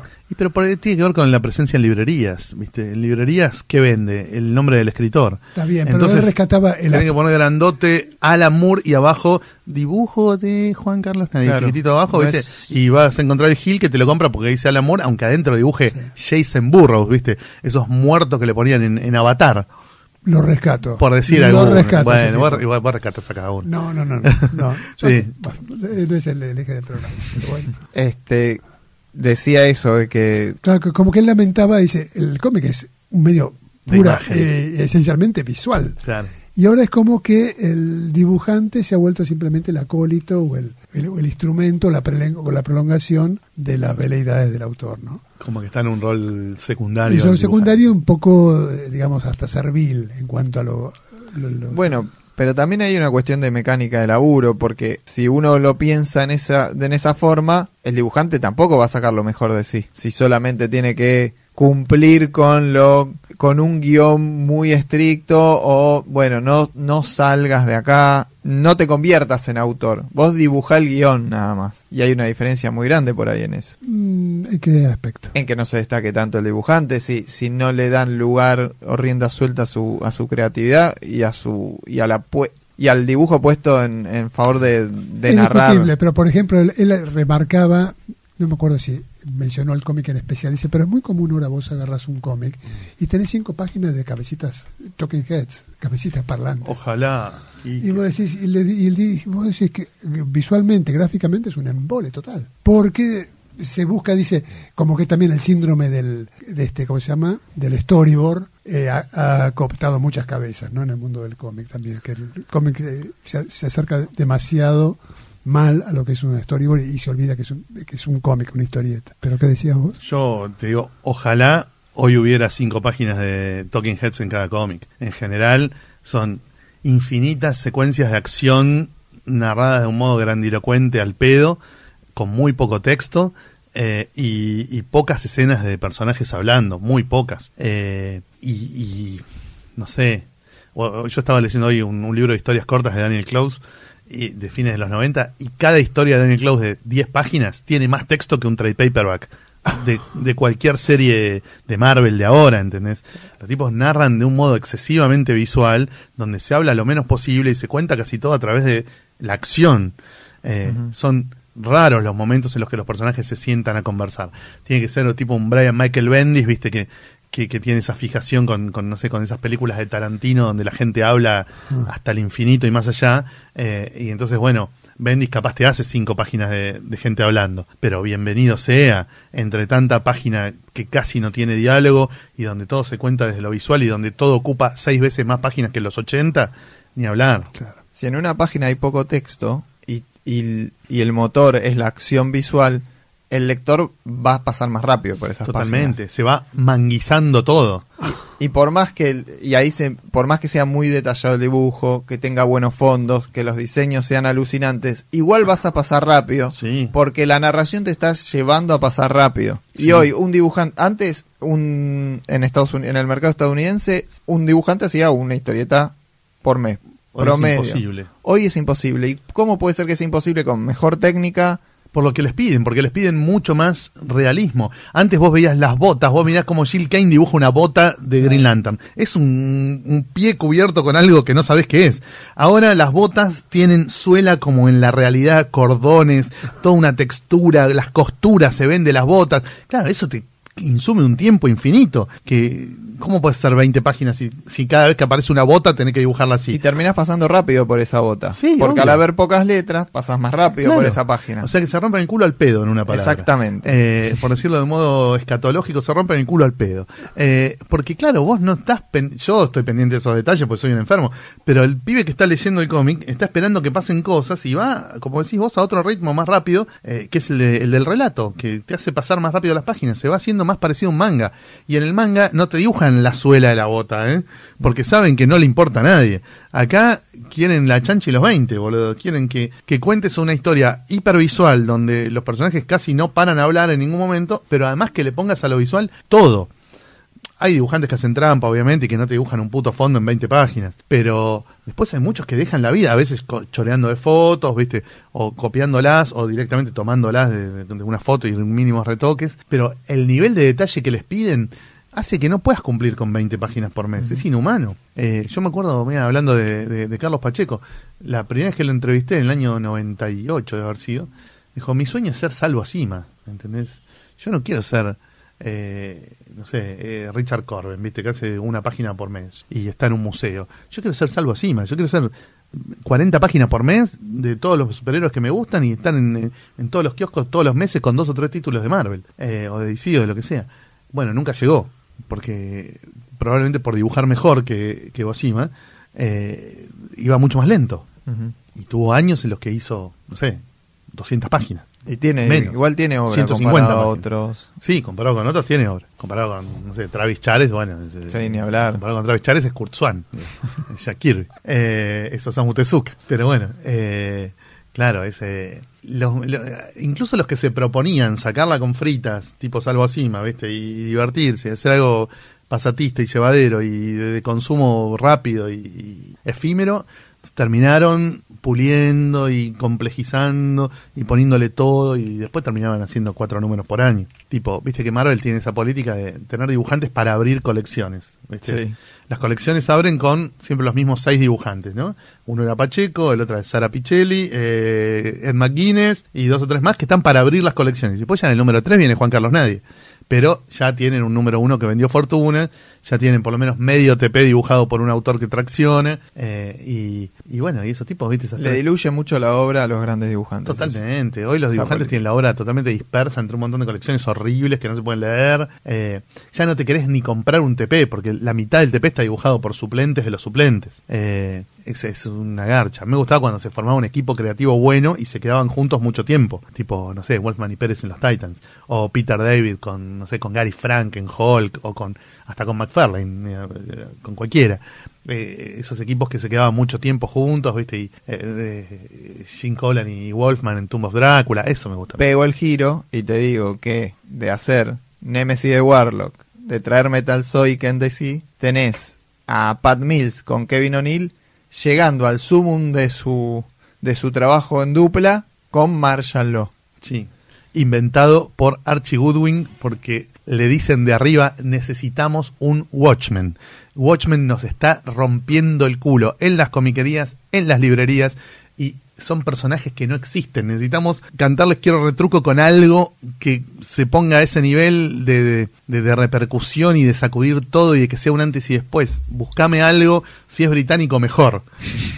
Y ahí Goodwin dice, ¿qué hacemos ahora? Y no sé quién le dijo, o si él conocía a Nemesis de Warlock, y dijo, bueno, vamos con estos dos. ¿viste? Démosle rienda suelta, que hagan un quilombo bárbaro. Y salió en Epic, no en, en Marvel. Salió en Epic. Salió en claro. Epic. Bueno, que si DC hubiese tenido un sello que no fuera DC cuando salió Watchmen también hubiese Seguramente, salido, claro. ¿no? Eh, y salió en Epic porque ellos querían retener los derechos y por un montón de cosas. Y porque además era un nivel de violencia y de, Sí, de, de- de- de despelote visual. y Ahí sí había tetas, droga, mutilaciones, todas cosas que en un cómic normal no se podían poner. Y además de menos a más. De menos a más, sí, se van yendo cada vez más al choto. Y- Sí. Pero tolerable po- justamente por el dibujo de él. Imagínate eso mismo dibujado por Boland. No, es ilegible. Eh, te lo rebancas y, y te volvés loco y te cagás de risa, Sí, sí. con culpa, porque lo dibuja Kevin Sí, O'Neill, sí, sí. que siempre tiene esa pata en ese humor extraño y zarpado, Tal cual. que te lo hace tolerable todas las cosas negrísimas que pasan en Es la respuesta a Watchmen, a- o a la gran pregunta de Watchmen. ¿Quién vigila a los vigilantes? Marshall Marshall Law. Totalmente. Les va muy mal con Marshall Law, ¿eh? Nunca vendió ni un tercio de lo que ellos creían que iba a vender. ¿Por qué? Porque como Kevin O'Neill iba muy lento, no salía nunca mensual. Salía un número cada cuatro meses. Y viste cómo son los lectores yankees que si no se la das todos los meses se desenganchan. Después es muy difícil que vuelvan por más. Y Marshall fue un fracaso para Marvel. Entre la guita que puso y la guita que levantó, se hizo un abismo. Eh, pero por eso, porque O'Neill iba muy lento en las entregas, muy lento. Se apuraron quizás a anunciarlo, ¿viste? Y salió el número uno, y después para cuando salió el número dos ya nadie se acordaba de Marshall Law. Eh, y además porque, bueno, porque a diferencia de Watchmen, que es extremadamente serio, incluso es en un punto, eh, no sé cómo decirlo, parsimonioso o protocolar. Protocolar es, bu- es buena palabra. Porque al principio es un whodunit. Watchmen, ¿viste? Es una historia de claro corte policial detectivesco con en un mundo de superhéroes. Eh, Sí, es, es ortodoxo en algún es, es punto. casi solemne, digamos, Sí. Watchmen. Y esto era, ¿viste? Puf, quilombo, tiro, destrucción, Claro, sí, sí, si, machaca. me, si me permite la referencia literaria, es una especie de Rabelais, eh, Gargantúa y Pantagruel, eh, superheroico, que todo vale, que es eh, zarpado, que hay cosas de mal gusto, este y una, una imaginación este que no para nunca. ¿no? Sí. Al principio tiene esa lista política porque es como una crítica a esa cosa militarista, ¿no? Facha y qué sé yo, pero después se va yendo al carajo cuando el tipo empieza a cazar a estos superhéroes pasados de, de- de droga y de, y de delirio eh, y se hace una cosa hiperviolenta donde eh, la frontera con, con lo que vino después con Lobo es muy finita. Exacto. Es muy finita. Sí. Eh, Se empieza a afinar. y es muy británico también. O sea, Marshall Law es re, re Judge Dredd. Exacto. Es muy Judge Dredd. Sí, sí. es- Demasiado- La referencia hasta es, es visual. Totalmente, el es tema de gigantes, todo, sí. es como, viste, como demasiado Judge Dredd para el mercado yankee. Entonces yo entiendo que, que, que al mercado yankee no le haya llamado tanto la atención, aun cuando aparecían superhéroes y superheroínas en medio en bolas y, villanos grotescos. y que yo, yo entiendo que no les haya llamado la atención. Hay Por una, eso, una anécdota muy graciosa que estaba eh, una- a raíz de la muerte de Kevin O'Neill que contaba Pat Mills, eh, que hubo un momento, una charla para hacer un crossover Batman Marshall Law. ¿Lo escucharon eso? No. Y eso dice, y los- nosotros hicimos todo lo posible para hacer algo más zarpado y nos cagamos de risa porque sabíamos que no nos iban a dar bola. Y las cosas que contaban de esa historia eran muy interesantes. Pero o sea, nunca lo van a... Nunca lo van nadie a, lo va a probar. y dice, el que tenía las mejores ideas era Kevin O'Neill. Dice, a- muchas de las cosas, y eso también lo dice Moore eh, cuando hablaba de eh, muchas cosas de, de ambientación, los graffiti, eh, ni que hablar de los diseños, el, el- el chiste corto, la, la- el, El gag visual. visual, dice, todos eran de Kevin O'Neill, eran los mejores. Y para esto de Batman, este, Marshall Law estaba, dice que estaba desatado Kevin O'Neill. Y se cagaban de risa porque sabían, no, no van a aceptar, y no lo aceptaron, y nunca, nunca se hizo. Y no, claro. De hecho, el segundo arco, digamos, de, de Marshall Law, que es Marshall Law Tex Manhattan, es el, él masacrando a los superhéroes de Marvel. Sí. Originalmente eran, iban a ser los superhéroes reales de Marvel. Después eh, Goodwin dijo, no, pará, pará, porque me rajan a la mierda. y los cambiaron un poquito, mínimamente. Tienen otros nombres y otros trajes, pero son exactamente los superhéroes de Marvel. Para mí ese es el más cómico, ¿no? De los, de los, de los arcos de. Sí, de porque Marshall el, el, el último, el de, va, el último de los de los de Martian Law solo antes de los crossovers, que es el de la Legión, Es buenísimo también. es buenísimo, pero ya se va un poco de mambo. Pero, y, y no es tan cómico, me parece. claro, Ya es como un poco más, entre comillas, serio. sí, Sin ser serio, ¿no? Obviamente, No. pues no, no puede ser serio. Pero me parece que ya se le ha habido las pretensiones de hacer una miniserie, ¿viste? Claro, Más sí, o sí. menos este, estructurada. Ya no tenía estructura. Ya era cualquier cosa del, del delirio total, ¿no? Este, que era la época en que eh, ya justamente lo, lo que sacaba en Toxic, que eran esos guiones más cortos, este, te, te das cuenta que eran mucho más este, viscerales que lo que había sido al principio, que había una pretensión, aunque sea mínima, de contar una historia más compleja, ¿no? Lo de la época de Toxic, esa- ese regreso a Gran Bretaña post-Marvel, son creo que tres libros, ¿no? El de Batman, Blind Justice, Sí. el de la Legión y el de la Justice Society. ¿no? Exacto. Son tres. Ah, claro, el de, la, eh, el de la Legión es el cuarto, el tercero es el Blind Justice. Claro. Claro, y después el de la Justice Society, ¿no? Sí. Sí. Es el último. Sí. Creo que es el último. de- Y después vienen los después vienen los crossovers. Con Pinhead, que es un disparate. No, sí, es una con. Savage Dragon y con demás. Así es. Con Savage Dragon en blanco y En negro. blanco y negro. El demás creo que también es blanco y negro, ¿no? No, No me acuerdo. No te quiero discutir el pedo, pero no me acuerdo. no, yo me acuerdo. que sí, ya- Es, es a color. Bien. El de Dragon en blanco y negro es brillante. Yo amé el blanco y negro. Me reencontré con O'Neill en blanco y negro y lo amé. Vos sos muy amante de blanco y negro. Yo soy muy amante de blanco y negro. A mí Aparte me- por culpa del Catena. eh, pero sí, soy muy fan del blanco y negro. Sobre todo, eh, bueno, el cómic yankee pre-image, digamos, pre-principio de los 90, no tiene sentido publicarlo a color, porque los coloristas eran en su inmensa mayoría criminales de lesa humanidad. Eh, les tropeaban los dibujos a los, a los dibujantes y a los entintadores. Y del 92, 93 para adelante hay cosas mucho más presentables que se pueden leer a color sin, sin desarrollar tumores malignos en las retinas, pero tampoco son tantas. O sea, no es que todo necesita el color. Hay muchas cosas que no lo necesitan.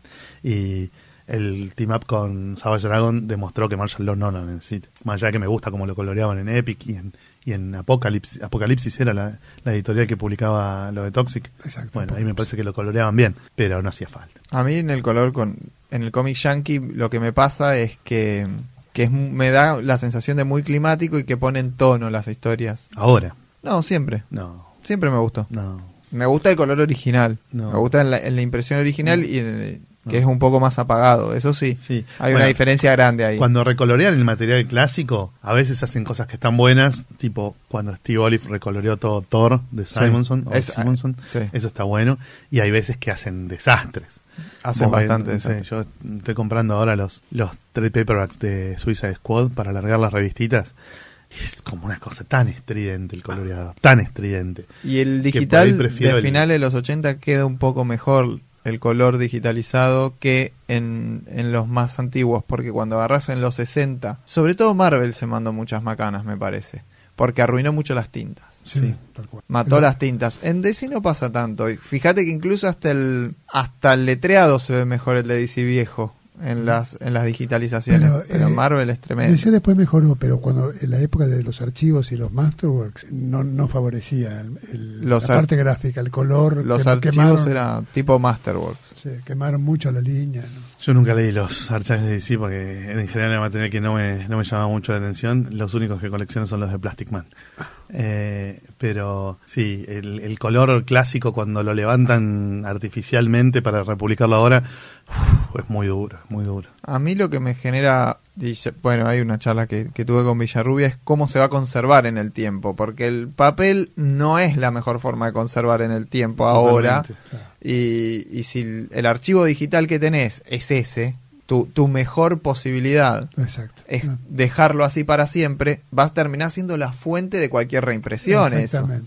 claro. Y ahí está el problema. El mismo, mismo editores en sus blogs, editores de, de Marvel, usan escaneos directos piratas también. Para mostrar viñetas viejas. No voy a decir quién porque... Tom Brevoort, Sí.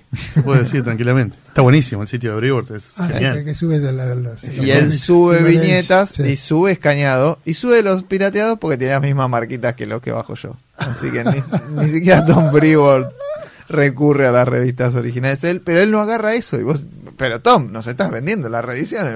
Claro. Bancalas un poco en tu blog, por lo menos. No, en su escaneos de los originales. Y ahí pasamos por Marshall que también su arco original, a mí, y eso no lo quería dejar de nombrar, me parece que abreva de un montón de otras historias de la deconstrucción de superhéroes, no solo Watchmen. Agarra cositas de Dark Knight. Agarra de Miracleman también tiene algo, en la parte más de guion por ahí, Sí. no está en, en lo visual, así que el que no lo haya leído, para mí es de cabeza de la deconstrucción es mi favorita. Sí, la mala leche, ¿no? De, de ahí sale todo. Eh, yo me acuerdo cuando Mark Millar agarra de Authority y hace esa saga en la que luchan contra clones del universo Marvel, año 2000 creo que habrá sido. Y fue justo cuando lo conocí personalmente. Y digo, chi, la saga esa de Authority es todo choreado de Marshall Law. Dice, sí, sos el primero que se da cuenta, pero sí. Acá no lo leyó nadie. me la choreé toda ahí porque yo soy re fan de Pat Mills.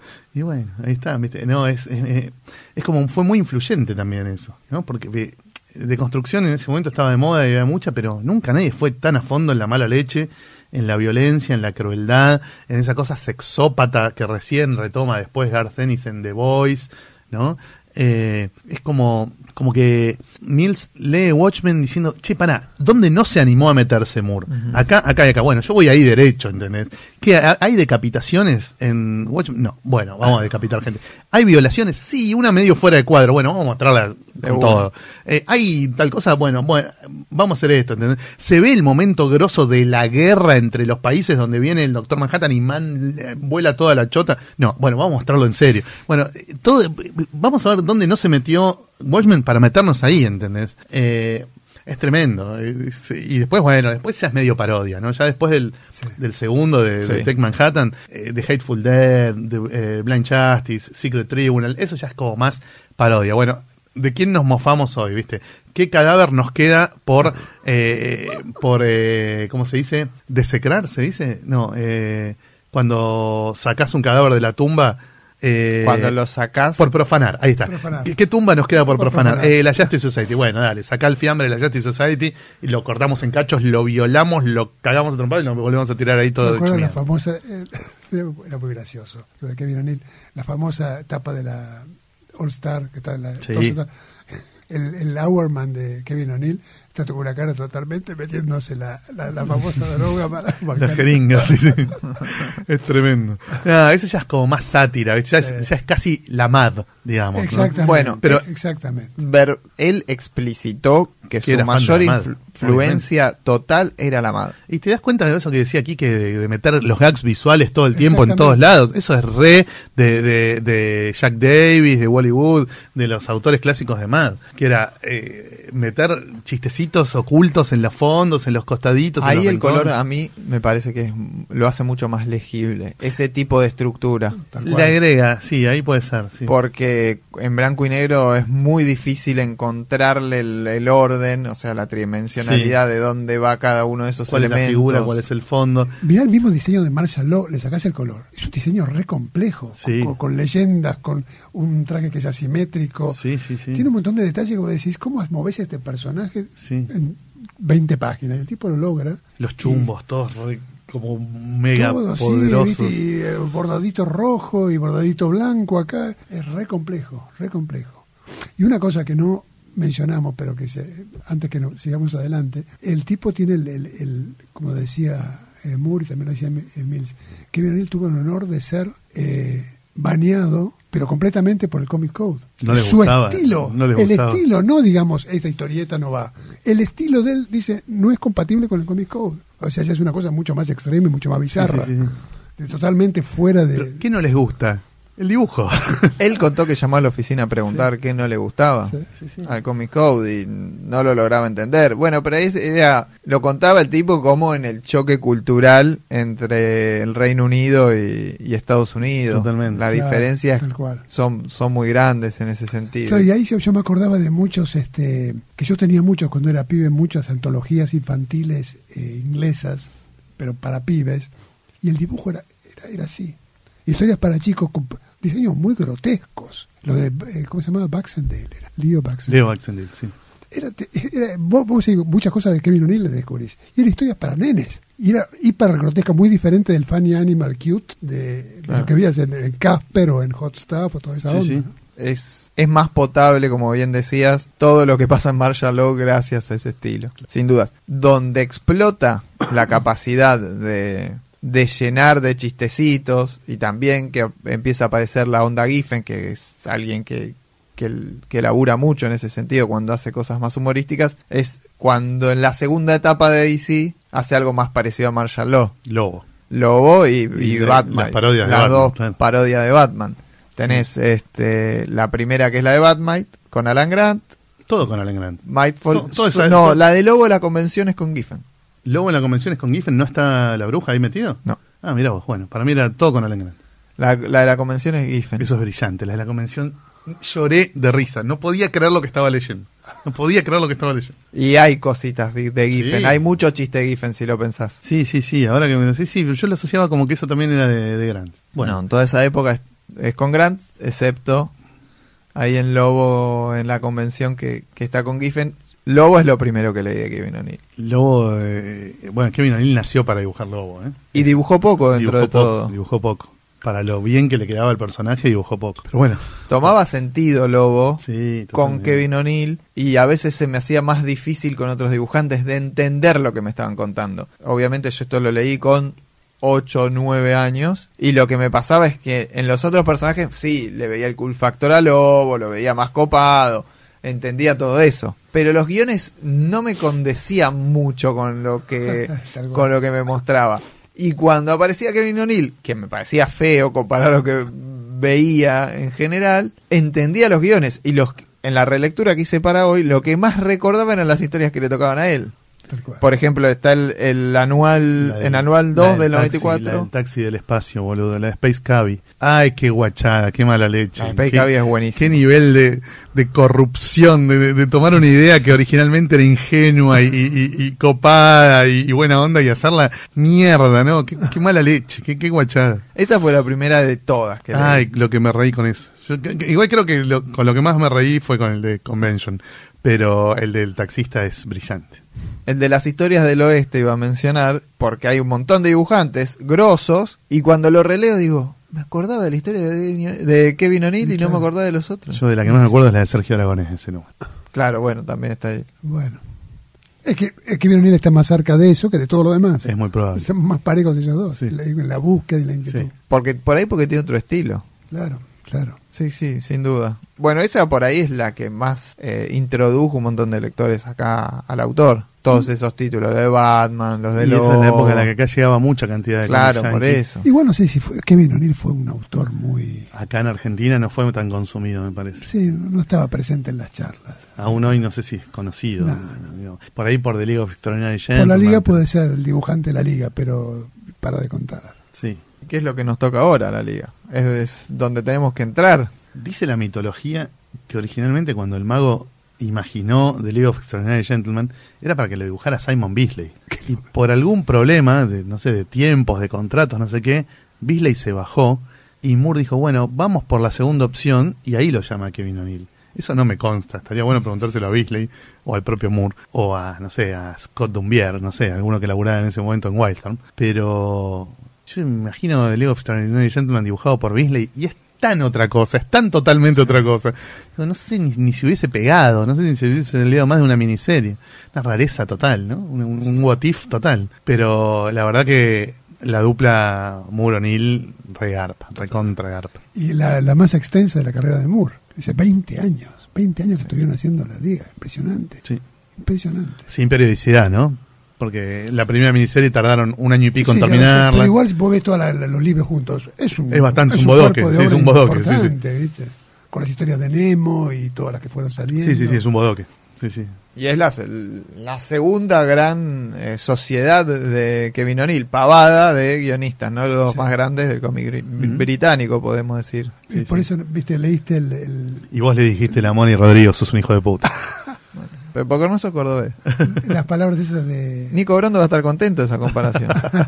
el epi- el- esas palabras que hizo Alan Moore sobre Kevin O'Neill. Es muy lindo lo que Muy escribe. lindo lo que, lo que dice. Muy lindo. Vayan a ver el epitafio porque no lo iba a leer en inglés, lo iba a traer y dije, no, pero leerlo en inglés no queda bien, así que mejor que el oyente vaya y lo busque en redes, que está por todos lados, conseguible. No iba a imitar la voz de Moore tampoco, imagínate. Oh, I don't think that Kevin O'Neill great artist. Así, así una habla. cosa que siempre... Tendrías que hacer un podcast como el de Rob Liefeld, pero imitando a, a Moore, a Morrison, que también lo haces. I'm a writer from Scotland. My name's Morrison. Una, y otra cosa que dice, grande de Moore, ¿no? Si, sé que estamos hablando un poco de Moore, el tipo nunca deja de ponderar el trabajo de su colaborador. No. nunca. Y No, le da el el 50-50 Moore. Nunca... Totalmente, siempre se pone la camiseta del siempre se dibujante. pone la camisa del- y, la, y el- la contribución del dibujante. Y Pat Mills también, ¿eh? Sí, tam- Pat Mills también, es de Sí, esa misma sí. escuela. Sí, sí. Está, bueno, pero es, es absolutamente lógico, correcto, por demás. Sí, pero está bien, porque un tipo como Moore, que podría no decir nada, porque eh, la gente compró la liga por Moore, no creo que la haya comprado por Kevin O'Neill, este, está bueno que un escritor de esa, de esa digamos, de categoría, de esa sí. envergadura, tenga esa delicadeza, ¿no? Que está muy bienvenida. Y que evidentemente garpa porque muchas de las cosas de, que están ahí fueron contribuciones de él. Y te das cuenta el, el uso de los graffiti, ciertos detalles gráficos que eh, se ve que los conversaban. Y que creo que es una obra, más allá de que a, lo- a lo mejor a veces las referencias son un poco oscuras para el- el, eh, la mayoría del público, Para el comiquero Lego. ni siquiera el comiquero, eh, digamos, uno mismo que a lo mejor vos conoces una parte de la cultura pop a la que se refiere, o literaria, y otra porque no corresponde a tu época, te quedas medio bola. Tenés que ser muy especialista en literatura. Demasiado. Eh, Pero aún la podés dis- disfrutar y, sin pescar todas las referencias. y, y digamos que te dispara el interés. ¿Qué, qué- qué- a qué estará? ¿Qué- Quiero saber más de esto. No es que me deja fuera. eh. Sí, sí. Vos, Andrés, en ¿Quién quiere ser superhéroe? hablas de que no funcionan por ahí los superhéroes en otros países y en otras culturas. Sí. La liga vendría a ser como una adaptación del concepto a- al ser británico. Es que no son superhéroes No son tampoco, son personas extraordinarias, como su nombre lo indica. Eh, y Ah, es una adaptación del concepto. Lo que no- más me no- no gusta a mí, una traslación. lo que más me gusta a mí de, de League of Extraordinary Gentlemen es que no está no hacen trampa para que transcurra en el presente. ¿Viste? Que es ese, esa, ese- esa fijación, obsesión barra adicción drogadicta que tiene el cómic yankee con el presente, ¿no? Donde todo transcurre ahora y es muy difícil encontrar una historia de superhéroes o de aventura más o menos superheroica o integrada a los universos superheroicos que no transcurran en el presente. Por eso yo soy fan de Jonah Hex y de, y de Sgt. Rock, digamos. Pero porque- fíjate que el mainstream eh, se siente muy incómodo con las historias con las historias del pasado, claro, totalmente. Sí, muy llamativo. Totalmente. Muy llamativo. Bueno, yo en el libro hablo mucho de eso, ¿no? Eh, todavía no llegó nuestro Ivanhoe a los superhéroes. No, no, no inventamos la novela histórica en el cómic de superhéroes. Eh, está todo muy pendiente del presente. Eh, yo creo que porque los personajes son tan irreales que la única forma de generar un vínculo de cercanía con el lector es decirle, esto pasa ahora en tu barrio, Claro. en tu ciudad, ahora. Salí a la ventana y lo ves. Es la única forma, porque después todo el resto es totalmente inverosímil, ¿viste? Un chabón que se transforma en un monstruo verde gigante, otro que tiene un anillito que crea cosas de la nada, otro que corre a la velocidad de la... Bueno, o sea, es muy fumado. ¿no? La, la única forma de vincular al lector y de sentirlo cerca es decirle, esto está pasando ahora en tu ciudad. Eh, y por Marvel e- lo hace con esteroides. ¿Cómo? Marvel Eh, lo hace con en esteroides. crack, totalmente. Sí. Y ese, eso me parece que se convirtió en un vicio muy choto del cómic de superhéroes, que es todo el tiempo el anclaje en el presente, ¿no? Porque después el presente va mutando y se te deforma todo. Y decís, pará, ¿cómo puede ser esto? Los Fantastic Four en la carrera espacial contra los rusos y ahora estamos como 60 años atrás. Bueno, ¿qué, qué mierda es esto? Eh, y en, en- The League lo que me- más me gusta es eso, es que se animó, que, que en vez de inventar una excusa trucha para que hubiese ahora Claro. una Mina Harker, un Alan Waterman y sé yo, dijo, no, no, vamos a donde Al estaban, eh, al, al momento en el que estos personajes tenían verdadero sentido y verdadero contexto, que es fines del siglo XIX. Hay que explicarle a la gilada al fines del siglo XIX porque no lo entiende, no importa, ya lo hice en From Hell, lo puedo hacer de nuevo. Eh, y lo explica. Y lo explica de un modo muy llano, muy... Mucho eh, más liviano. que- no enciclopédico, muy accesible y muy en función de la aventura. Y bueno, y le saca todo el jugo posible. Y estira también un toque, ¿viste? Porque ya cosas que son re de principio del siglo XX, como no sé, Sherlock Holmes, el tipo ya te está tirando pistas en, el- a puntita. fines del 19, viste, te hace como un eh, Secret Origin Year One de cosas de, del, del 20, como la guerra de, de Marte y que yo, que eso es en el segundo libro. Eh, pero eso es lo que más me gusta, que el tipo se anima a decir, Y va para atrás también. claro, se, se anima después a ir para atrás. Al siglo XVIII, la época isabelina. Sí, sí, sí, sí, claro. Después se anima a ir para atrás. Eh, eso es lo que más me gusta. Como el tipo se anima a decir, bueno, esta es una epopeya con villanos, con héroes, con poderes, con misiones así medio undercover que yo, pero transcurre a fines del siglo XIX, que es donde tienen sentido estos personajes. Y después vemos para dónde los llevamos. Eso está buenísimo. Es un concepto realmente, es tan- aparte tan, co- ¿cómo no se me ocurrió antes? Decir, estaba todo ahí para hacer lo, que- lo que lo que hicieron estos dos. Sí. La forma en que Hay que agarrar todas las referencias que toman. Sí, también ya lo había hecho él con Lost Girls, ¿no? O sea, Lost Girls Sí, es, es- más o menos es- lo mismo, es- ¿no? es un ejercicio. Es principios del siglo XX. Existen estos tres personajes Claro. más o menos asimilables a un mismo relato, donde hay fantasía, donde hay erotismo, donde hay imaginación desbordada, que yo, todos vienen de la literatura, todos coinciden en más o menos un, medio- un mismo periodo. Bueno, hagamos una aventura que las involucre. Eh, A eso le que- suma ser la obra máxima de ABC. Sí, obvio. Entonces, la mezcla de lo que trae de los Girls más lo que venía haciendo en ABC logra llegar a esta idea que estaba flotando en el aire, Quique, pero hay que agarrarla Sí, con la antena, como decía aquí. Richard, que él se quedó dormido y por ahí le baja el riff de Satisfaction, se despertó, lo tocó, vengan, que estoy sacando Satisfaction, es ahora. Me cayó por la antena en este momento, y bueno. Sí, es así. Eh, fue justo un momento muy interesante de Moore también, ¿no? Imagínate, en ese mismo momento el tipo inventa Prometheus, inventa Tom Strong, inventa un montón de cosas. Toda, toda la movida ABC fue Eh, notable. Es como el tipo diciendo, sí, está bien, ya está, ya les di 10 años de Changui a todos, ahora vuelvo con todo a ver cómo de nuevo le saco 10 años al que va segundo. Eh, y, y los pasa por encima, o sea... ¿Piensan que influyó ABC después en otros creadores como sí Watchmen? Watchmen cambió Sí. la historia Sí. de- del cómic. Yo creo que ABC influyó en el sentido de lo que vos decías hace un rato largo y que también comentamos con Quique, que es poner al guionista en el rol de la estrella. Esta es la línea de cómics de Alan Moore y sus amigos. No es Kevin O'Neill, no es Chris Sprouse, no es eh, J.H. Williams, es Moore y su equipo. Entonces vos comprabas los cómics de Alan Moore. O sea, no solo el tipo era el que llevaba adelante un título, llevaba, llevaba adelante una línea editorial. O sea, ¿qué más premio le podés dar a un guionista que decir, esta es tu línea editorial donde Sí. vos haces todo con total libertad? Después la libertad algo le recortaron, le dijeron saca esto donde dice Marvel, Sí. pene, no sé qué. Bueno, Marvel, no sé, pava. le hicieron cambiar algo. Pero digamos, le dieron total libertad para manejar no un título, sino toda una línea de títulos, ¿viste? Eh, y eso es zarpado. El tipo eh, consensuaba a los dibujantes, con Scott Dumbier, creo, creo el coordinador de, de, de Wildstorm en ese momento. Decía, yo quiero que esté Melinda Gevy. Y, pero Melinda Gevy, los fans no la quieren. No importa, yo quiero que esté Melinda Gevy, pues mi, mi mujer. Y bueno, y le ponemos Cobweb ahí en el relleno de una antología. Eh, ¿viste? El tipo ponía arriba de la mesa lo que tenía ganas de hacer y le decían, terminaban diciendo todo que sí, Jim Bakey. Jim Bakey en Estados Unidos tiene menos fan que la leucemia. Y bueno, ahí estaba en todos los números de, de Tomorrow Stories con esas historias fumadísimas de First American que tienen un cago de risa. Eh, y bueno, y así, viste, el tipo hizo lo que quiso, lo que quiso. Es, es una línea, me parece que, que hay que dar. A, a esa línea sí hay que darle un programa En, entero. en el podcast sí. de Comicando hicimos un especial de ABC. Davis, sí, no me Sí, acuerdo. cuando perdón. cumplió 20 años, en el 2019. Ah, qué colgado. Lo escuché ese. Muy lindo, sí, esta, esta onda de, de programas de la batea así monográficos. Temáticos, Es- claro, Está sí. muy bueno. Pero a mí me gusta más cuando liman, como ese último con, con Federico Mariano y Damián, que hablaban de cualquier cosa, se cagaron de risa, pasaban de un tema al otro También, sin ninguna lógica. Eso me parece que es como más, También. te sentís más en una charla de amigos que, que en un Hay que variarlo. Sí, Al sí. tener uno por semana se puede hacer todo. Y el monográfico hay que trabajar. Sí. El monográfico hay que estudiar, hay que prepararlo. El otro nos sentamos y charlamos, vamos a decir la verdad. Yo eh, el de el de charla de café está bueno, es divertido para el oyente. A mí me da culpa hacerlo y publicarlo No, porque a veces además me zarpo, no, ni me acuerdo qué digo y después por ahí estoy esperando la puteada una semana y bueno, no, no dije nada grave. Como no tengo el filtro de aire, no aire, no...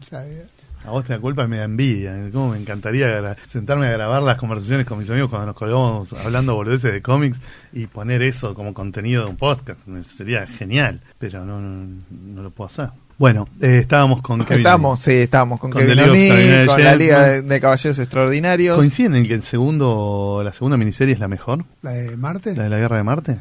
Yo, para mí, es toda una gran obra. No puedo. Quizás sea la de más fácil lectura y la que uno tiene las referencias más. este Porque además como los personajes ya están presentados, como y que ya es está, como que- ya, ya está en es funcionamiento. como que la que va a un ritmo más... Lo que pasa es que me gusta después cómo se abre. Porque Sí. al principio los dos primeros es que el grupito. Sí. No deja de ser unos Sí. X-Men el, eh, eduardianos. Sí, Pero después se abre tanto el sí, universo que en me, el Black Dossier. me pone loco. me Black Dossier eso. nunca lo leí así concienzudamente. Ahora lo, lo voy a leer porque conseguí la edición que yo quería tener.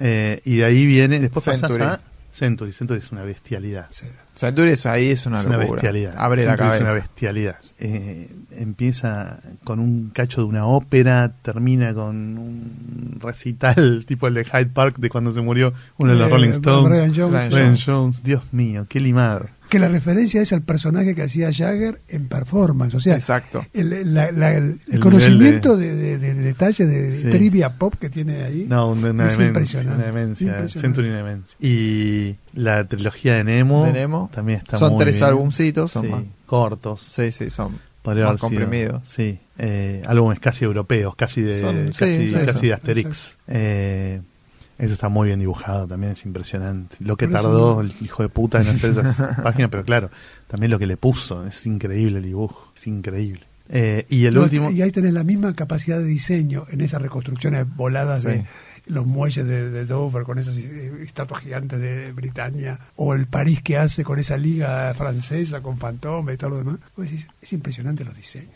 los globos de Fumanchu. Es a mí la que más me gusta es la segunda, Las Rosas de Berlín.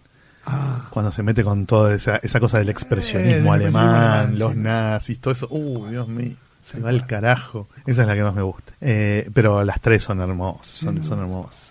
Y después, bueno, viene el final, ¿no? Eh, de Tempest, Tempest. que es como una locura inesperado, inesperado. terrible. Terriblemente inesperado.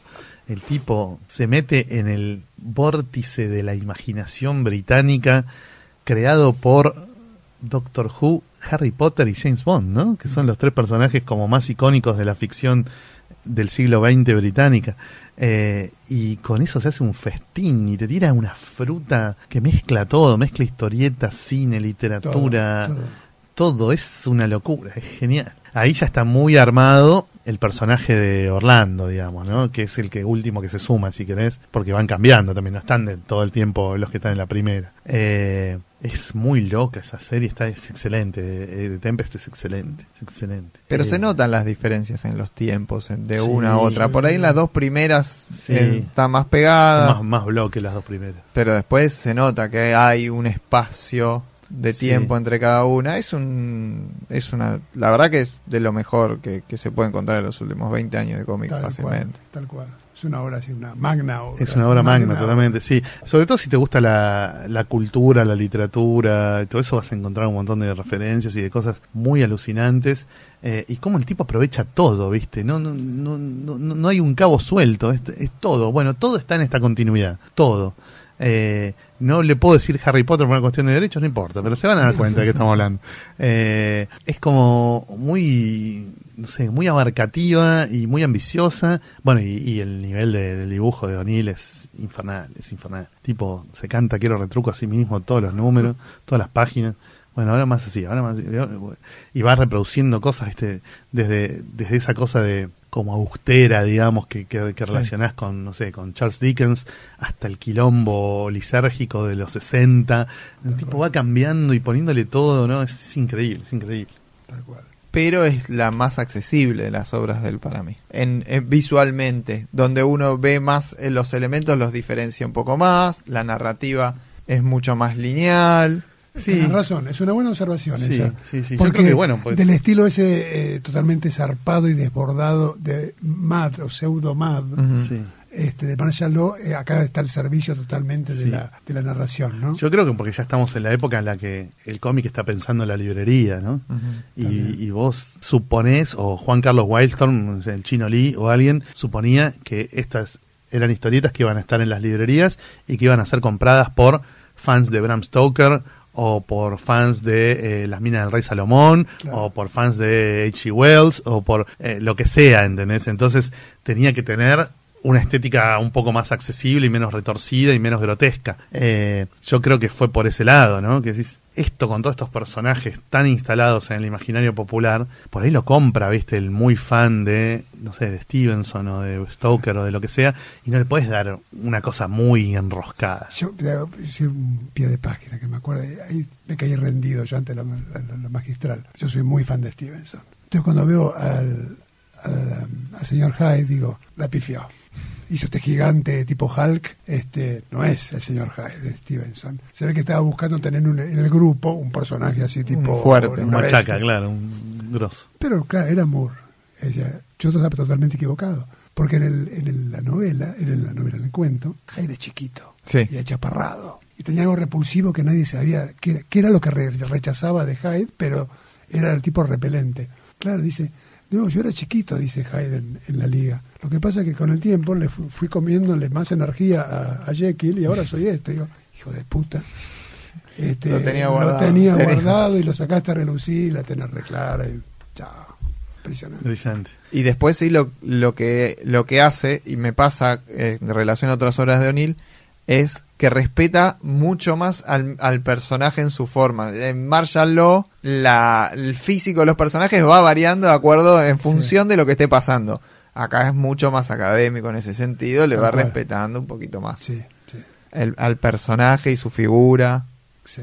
Pone el acento en otra cosa y, y lo consigue, con, con una estética que no es la habitual. Exactamente. Eh, Que no, qué sé yo, yo veía, por ejemplo, algo similar, el Rus de Wade, y ¿quién lo dibujaba? Eh, el Rus de Wade, ¿quién lo dibujaba? Un tipo clásico bueno, Sí, eh, que ahora no me estoy acordando. que está ambientado en la época victoriana, Sí. también una especie de mundo alternativo victoriano. Sí, para que lo pienso porque en algún momento me va a salir. Sí, sí. Eh, Batch Guys. Ah, vaya. Y es bueno, pero vos decís, no es lo mismo. Y no tiene esa magia. ¿no? No tiene ese, ese, ese toque extra que tiene este tipo, único. Y para terminar la carrera, sigue con Moore y sacan Cinema Purgatorio. ¿Alguno lo, lo leyó? Yo nunca lo leí. Por supuesto, brillante. Yo nunca lo leí. brillante. ¿Se lo leíste? Sí, lo leí. ¿Te gustó? Me gustó. Me gustó más el dibujo que el guion.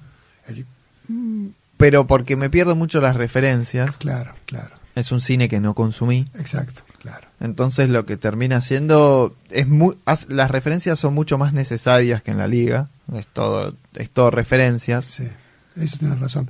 Sí, porque la liga, el Black 2 y los que vienen después, capaz que no estás a- quién es este personaje o quiénes son estos bichos o qué era el XL5, pero la, la- la historia igual la, la entendés. Pero acá es un chiste sobre Eh, o, es- es directo. actores, directores, es verdad, claro. Una colección rara porque salen 18 números eh, largos, en 18 revistas de antologías que traen cinco historias y siempre la primera es la de ellos dos. Me refería, me refiero a, a la de ellos nada más acá y me cuesta eso. Claro, sí. Un montón. Sí me mm, lo leí en orden la obra de O'Neill para el para el programa y al y lo que va haciendo con el tiempo es simplificarse para bien. Claro. Y bueno, Se vuelve más concreto y en menos hace mucho más. Y bueno. Y eso es una locura. y es una gran virtud que es muy difícil conseguir eso. Ir buscando la síntesis. La va buscando la síntesis. Tipo Hugo Pratt o Mike Miñola, tipos que al principio dibujaban Pero mucho no en el trazo por ahí. Claro, pero No es en el otra trazo. cosa lo que dice. No es que el dibujo es más sintético. Eh, no hay tanto ya eh, floripondio alrededor que distraiga, que condimenta bien, pero que a lo mejor lo puede dejar afuera. Ahora es como donde pone la pluma, pone el ojo y la... Sí, yo la verdad que no leí Cinema Dibuja. Purgatorio porque no me llamó la atención la temática. Claro. Y digo, además salió en paralelo con los últimos años de, de League, o sea que ya Sí, tenía mi, claro. mi dosis de, de O'Neill y Moore eh, en, en las venas. No necesitaba, pero eh, no sé, algún día capaz lo leo. Como Quique muy bien me interpreta, porque me a veces me es complicado, al no tener conocimiento técnico no lo puedo, ni práctico tampoco, no, lo- no lo puedo ver- vertir tanto cuando quiero decir algo, pero dibuja menos cantidad de elementos, que eso antes era un era una exuberancia cada Sí. página. Acá la página está- se gasta menos tinta por página, pero Pero no en- sentís que en te esté cinema- mezquinando nada. Pero no está rajando. No Claro. está El rajando cinema no- purgatorio no es por tirarse a chanta, porque además hasta cambia de estilos, logra ir de, de número a número de un estilo en otro, en el mismo número también. Es muy loco eso, la verdad es que es muy loco y le tira Moore un par de desafíos narrativos y experiment, tira algunos experimentos que, que la verdad sale totalmente airoso y en un momento de la carrera que uno puede decir, tírate un poquito más a chanta, ya está, ya está, maestro. Y no, este, sigue proponiendo algo nuevo. Y la verdad es que no es una gran obra, pero es una obra donde demuestra que ya les sobra a los dos para todo. Exactamente, exactamente. ¿Qué influencia piensan que ha tenido el artista en Argentina? ¿Existe? ¿No tiene? Sobre mí fue total. Sobre mí, yo me hago cargo, fue total de descubrir el estilo de él y, y hay cosas de él en acero líquido y, y qué sé yo. El acero líquido En yo estaba... Esquizópolis. Esquizópolis. Acero líquido sí, acero líquido me hago Sí, recargo. acero líquido, sí, claro. Hay mucho de Kevin O'Neill. A mí me, me influyó, me influyó muchísimo. Me abrió la cabeza ese tipo. Que se puede hacer lo que a mí me gusta, lejos de Fraceta, lejos de Barry Smith, lejos de, de Ruth Manning, de todos los, mis maestros en cuanto a la fantasía, el historieta. Más clásico. Y en otros, bueno, ya había dicho Sai-chan en algún momento. No sé si Saichan alguna vez leyó a Kevin O'Neill, ¿no? Yo simplemente estaba pensando en alguien que eh, usar esos recursos de, de historieta funny eh, y de delirio de dibujo animado en una historia de aventura más o menos realista. Eh, pero no sé, eh, puede ser algo de Calvi también, ¿no? Esa, A Fernando le gusta mucho sí, también. sí, sí, esa cosa blocky del de, de- del diseño de los personajes. Sí, sí. eh, por ahí le asocio un toque con, con Kevin O'Neill.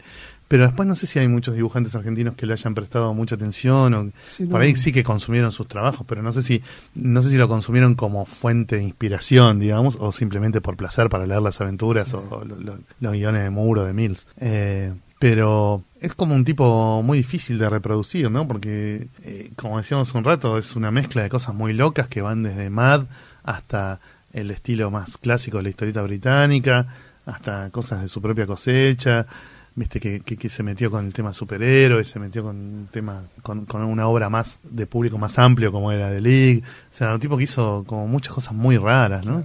Eh, es como difícil de encasillar. Me imagino también que tendrá, tipo que le habrá gustado mucho la plástica también, ¿no? No, no solo las influencias de- desde el palo de, de la de la narración gráfica, sino también de la no narración plástica. De la, Eh, sí, del, del arte plástico en sí mismo. Claro. Eh, es, es como, como un fenómeno extraño, ¿no? Un tipo que, que A mí- hizo todo eso tan raro. A mí me da la sensación que de las invasiones inglesas como dibujante es el que mejor dice, bueno, esto es Gran Bretaña. Porque This is England. Claro, como el tema de, nosotros, de Public Image Limited. nosotros lo que por ahí tenemos más acostumbrado por haber leído DC es eh, a, a Boland y a Gibbons, Claro, pero se parecen un poco a, a autores estadounidenses, tienen un, Tal cual. un rasgo. tal cual. En cambio, este venía, era un extraterrestre y les dio miedo. La verdad es que le tuvieron miedo los yankees y lo bañaron Sí. en la cómico. Sí, después el, el otro muy raro era Beasley, ¿no? De los que vinieron de Inglaterra. Claro, Beasley, era muy que era- raro. que era que estaba. Para, para el mercado yankee era un dibujante raro. No sé si tan raro como O'Neill, pero era un dibujante raro. Eh, comparado con los más careta, digamos, con los, con los Brian Hitch y los Gary Frank, Claro. eh, digamos que, que Beasley era como muy raro también. Pero me parece, en esa línea. me parece que O'Neill es más raro, ¿no? Y Sí. sí, son los dos que no cuajaron también. Vos fíjate, entraron y salieron, se fueron. este, pues son tipos hicieron- también de, de poca producción. Tipos que en algún momento se dieron cuenta de que si la sacás con fritas no, le- no te sale bien, ¿no? Que necesitas mucho tiempo para hacer un cómic eh, y, y en la industria yankee rara vez lo tenés, ¿no? Por eso no les interesaba el cómic, porque para el, medio, si querés este, progresar en el cómic, tenés que tener esa mentalidad No les- no les- o hacer las paces con claro, esa no les interesaba eh, fabricar como chorizo. Les interesaba generar una obra más power, que se la bancara mejor y que resistiera también el paso del tiempo, ¿no? Vos ves, no sé, los primeros trabajos de, de, de Brian Hitch para Marvel y hoy te parecen horribles, ¿viste? Mientras que lo de O'Neill, desde el primer día en Estados Unidos, saca chapa y ni hablar Beasley también, ¿viste? Fue como muy impactante. eh, Beasley resultó como más fácil de copiar. Entonces es como que ya no necesitaban a Beasley porque rápidamente la industria yankee generó Le sacaron la 10 clones de, de Beasley. Bueno, ahí está, te, te das cuenta. Eh, vos podés sacarle JT gráficos a Beasley, pero si le sacás un JT gráfico a Kevin O'Neill, lo estás plagiando ya. Sí, Claro. O sea, se está haciendo lo de él, o sea, no hay forma de. Porque es concepto más que, Sí. que trazo, ¿te sí, das cuenta? Sí, sí, totalmente.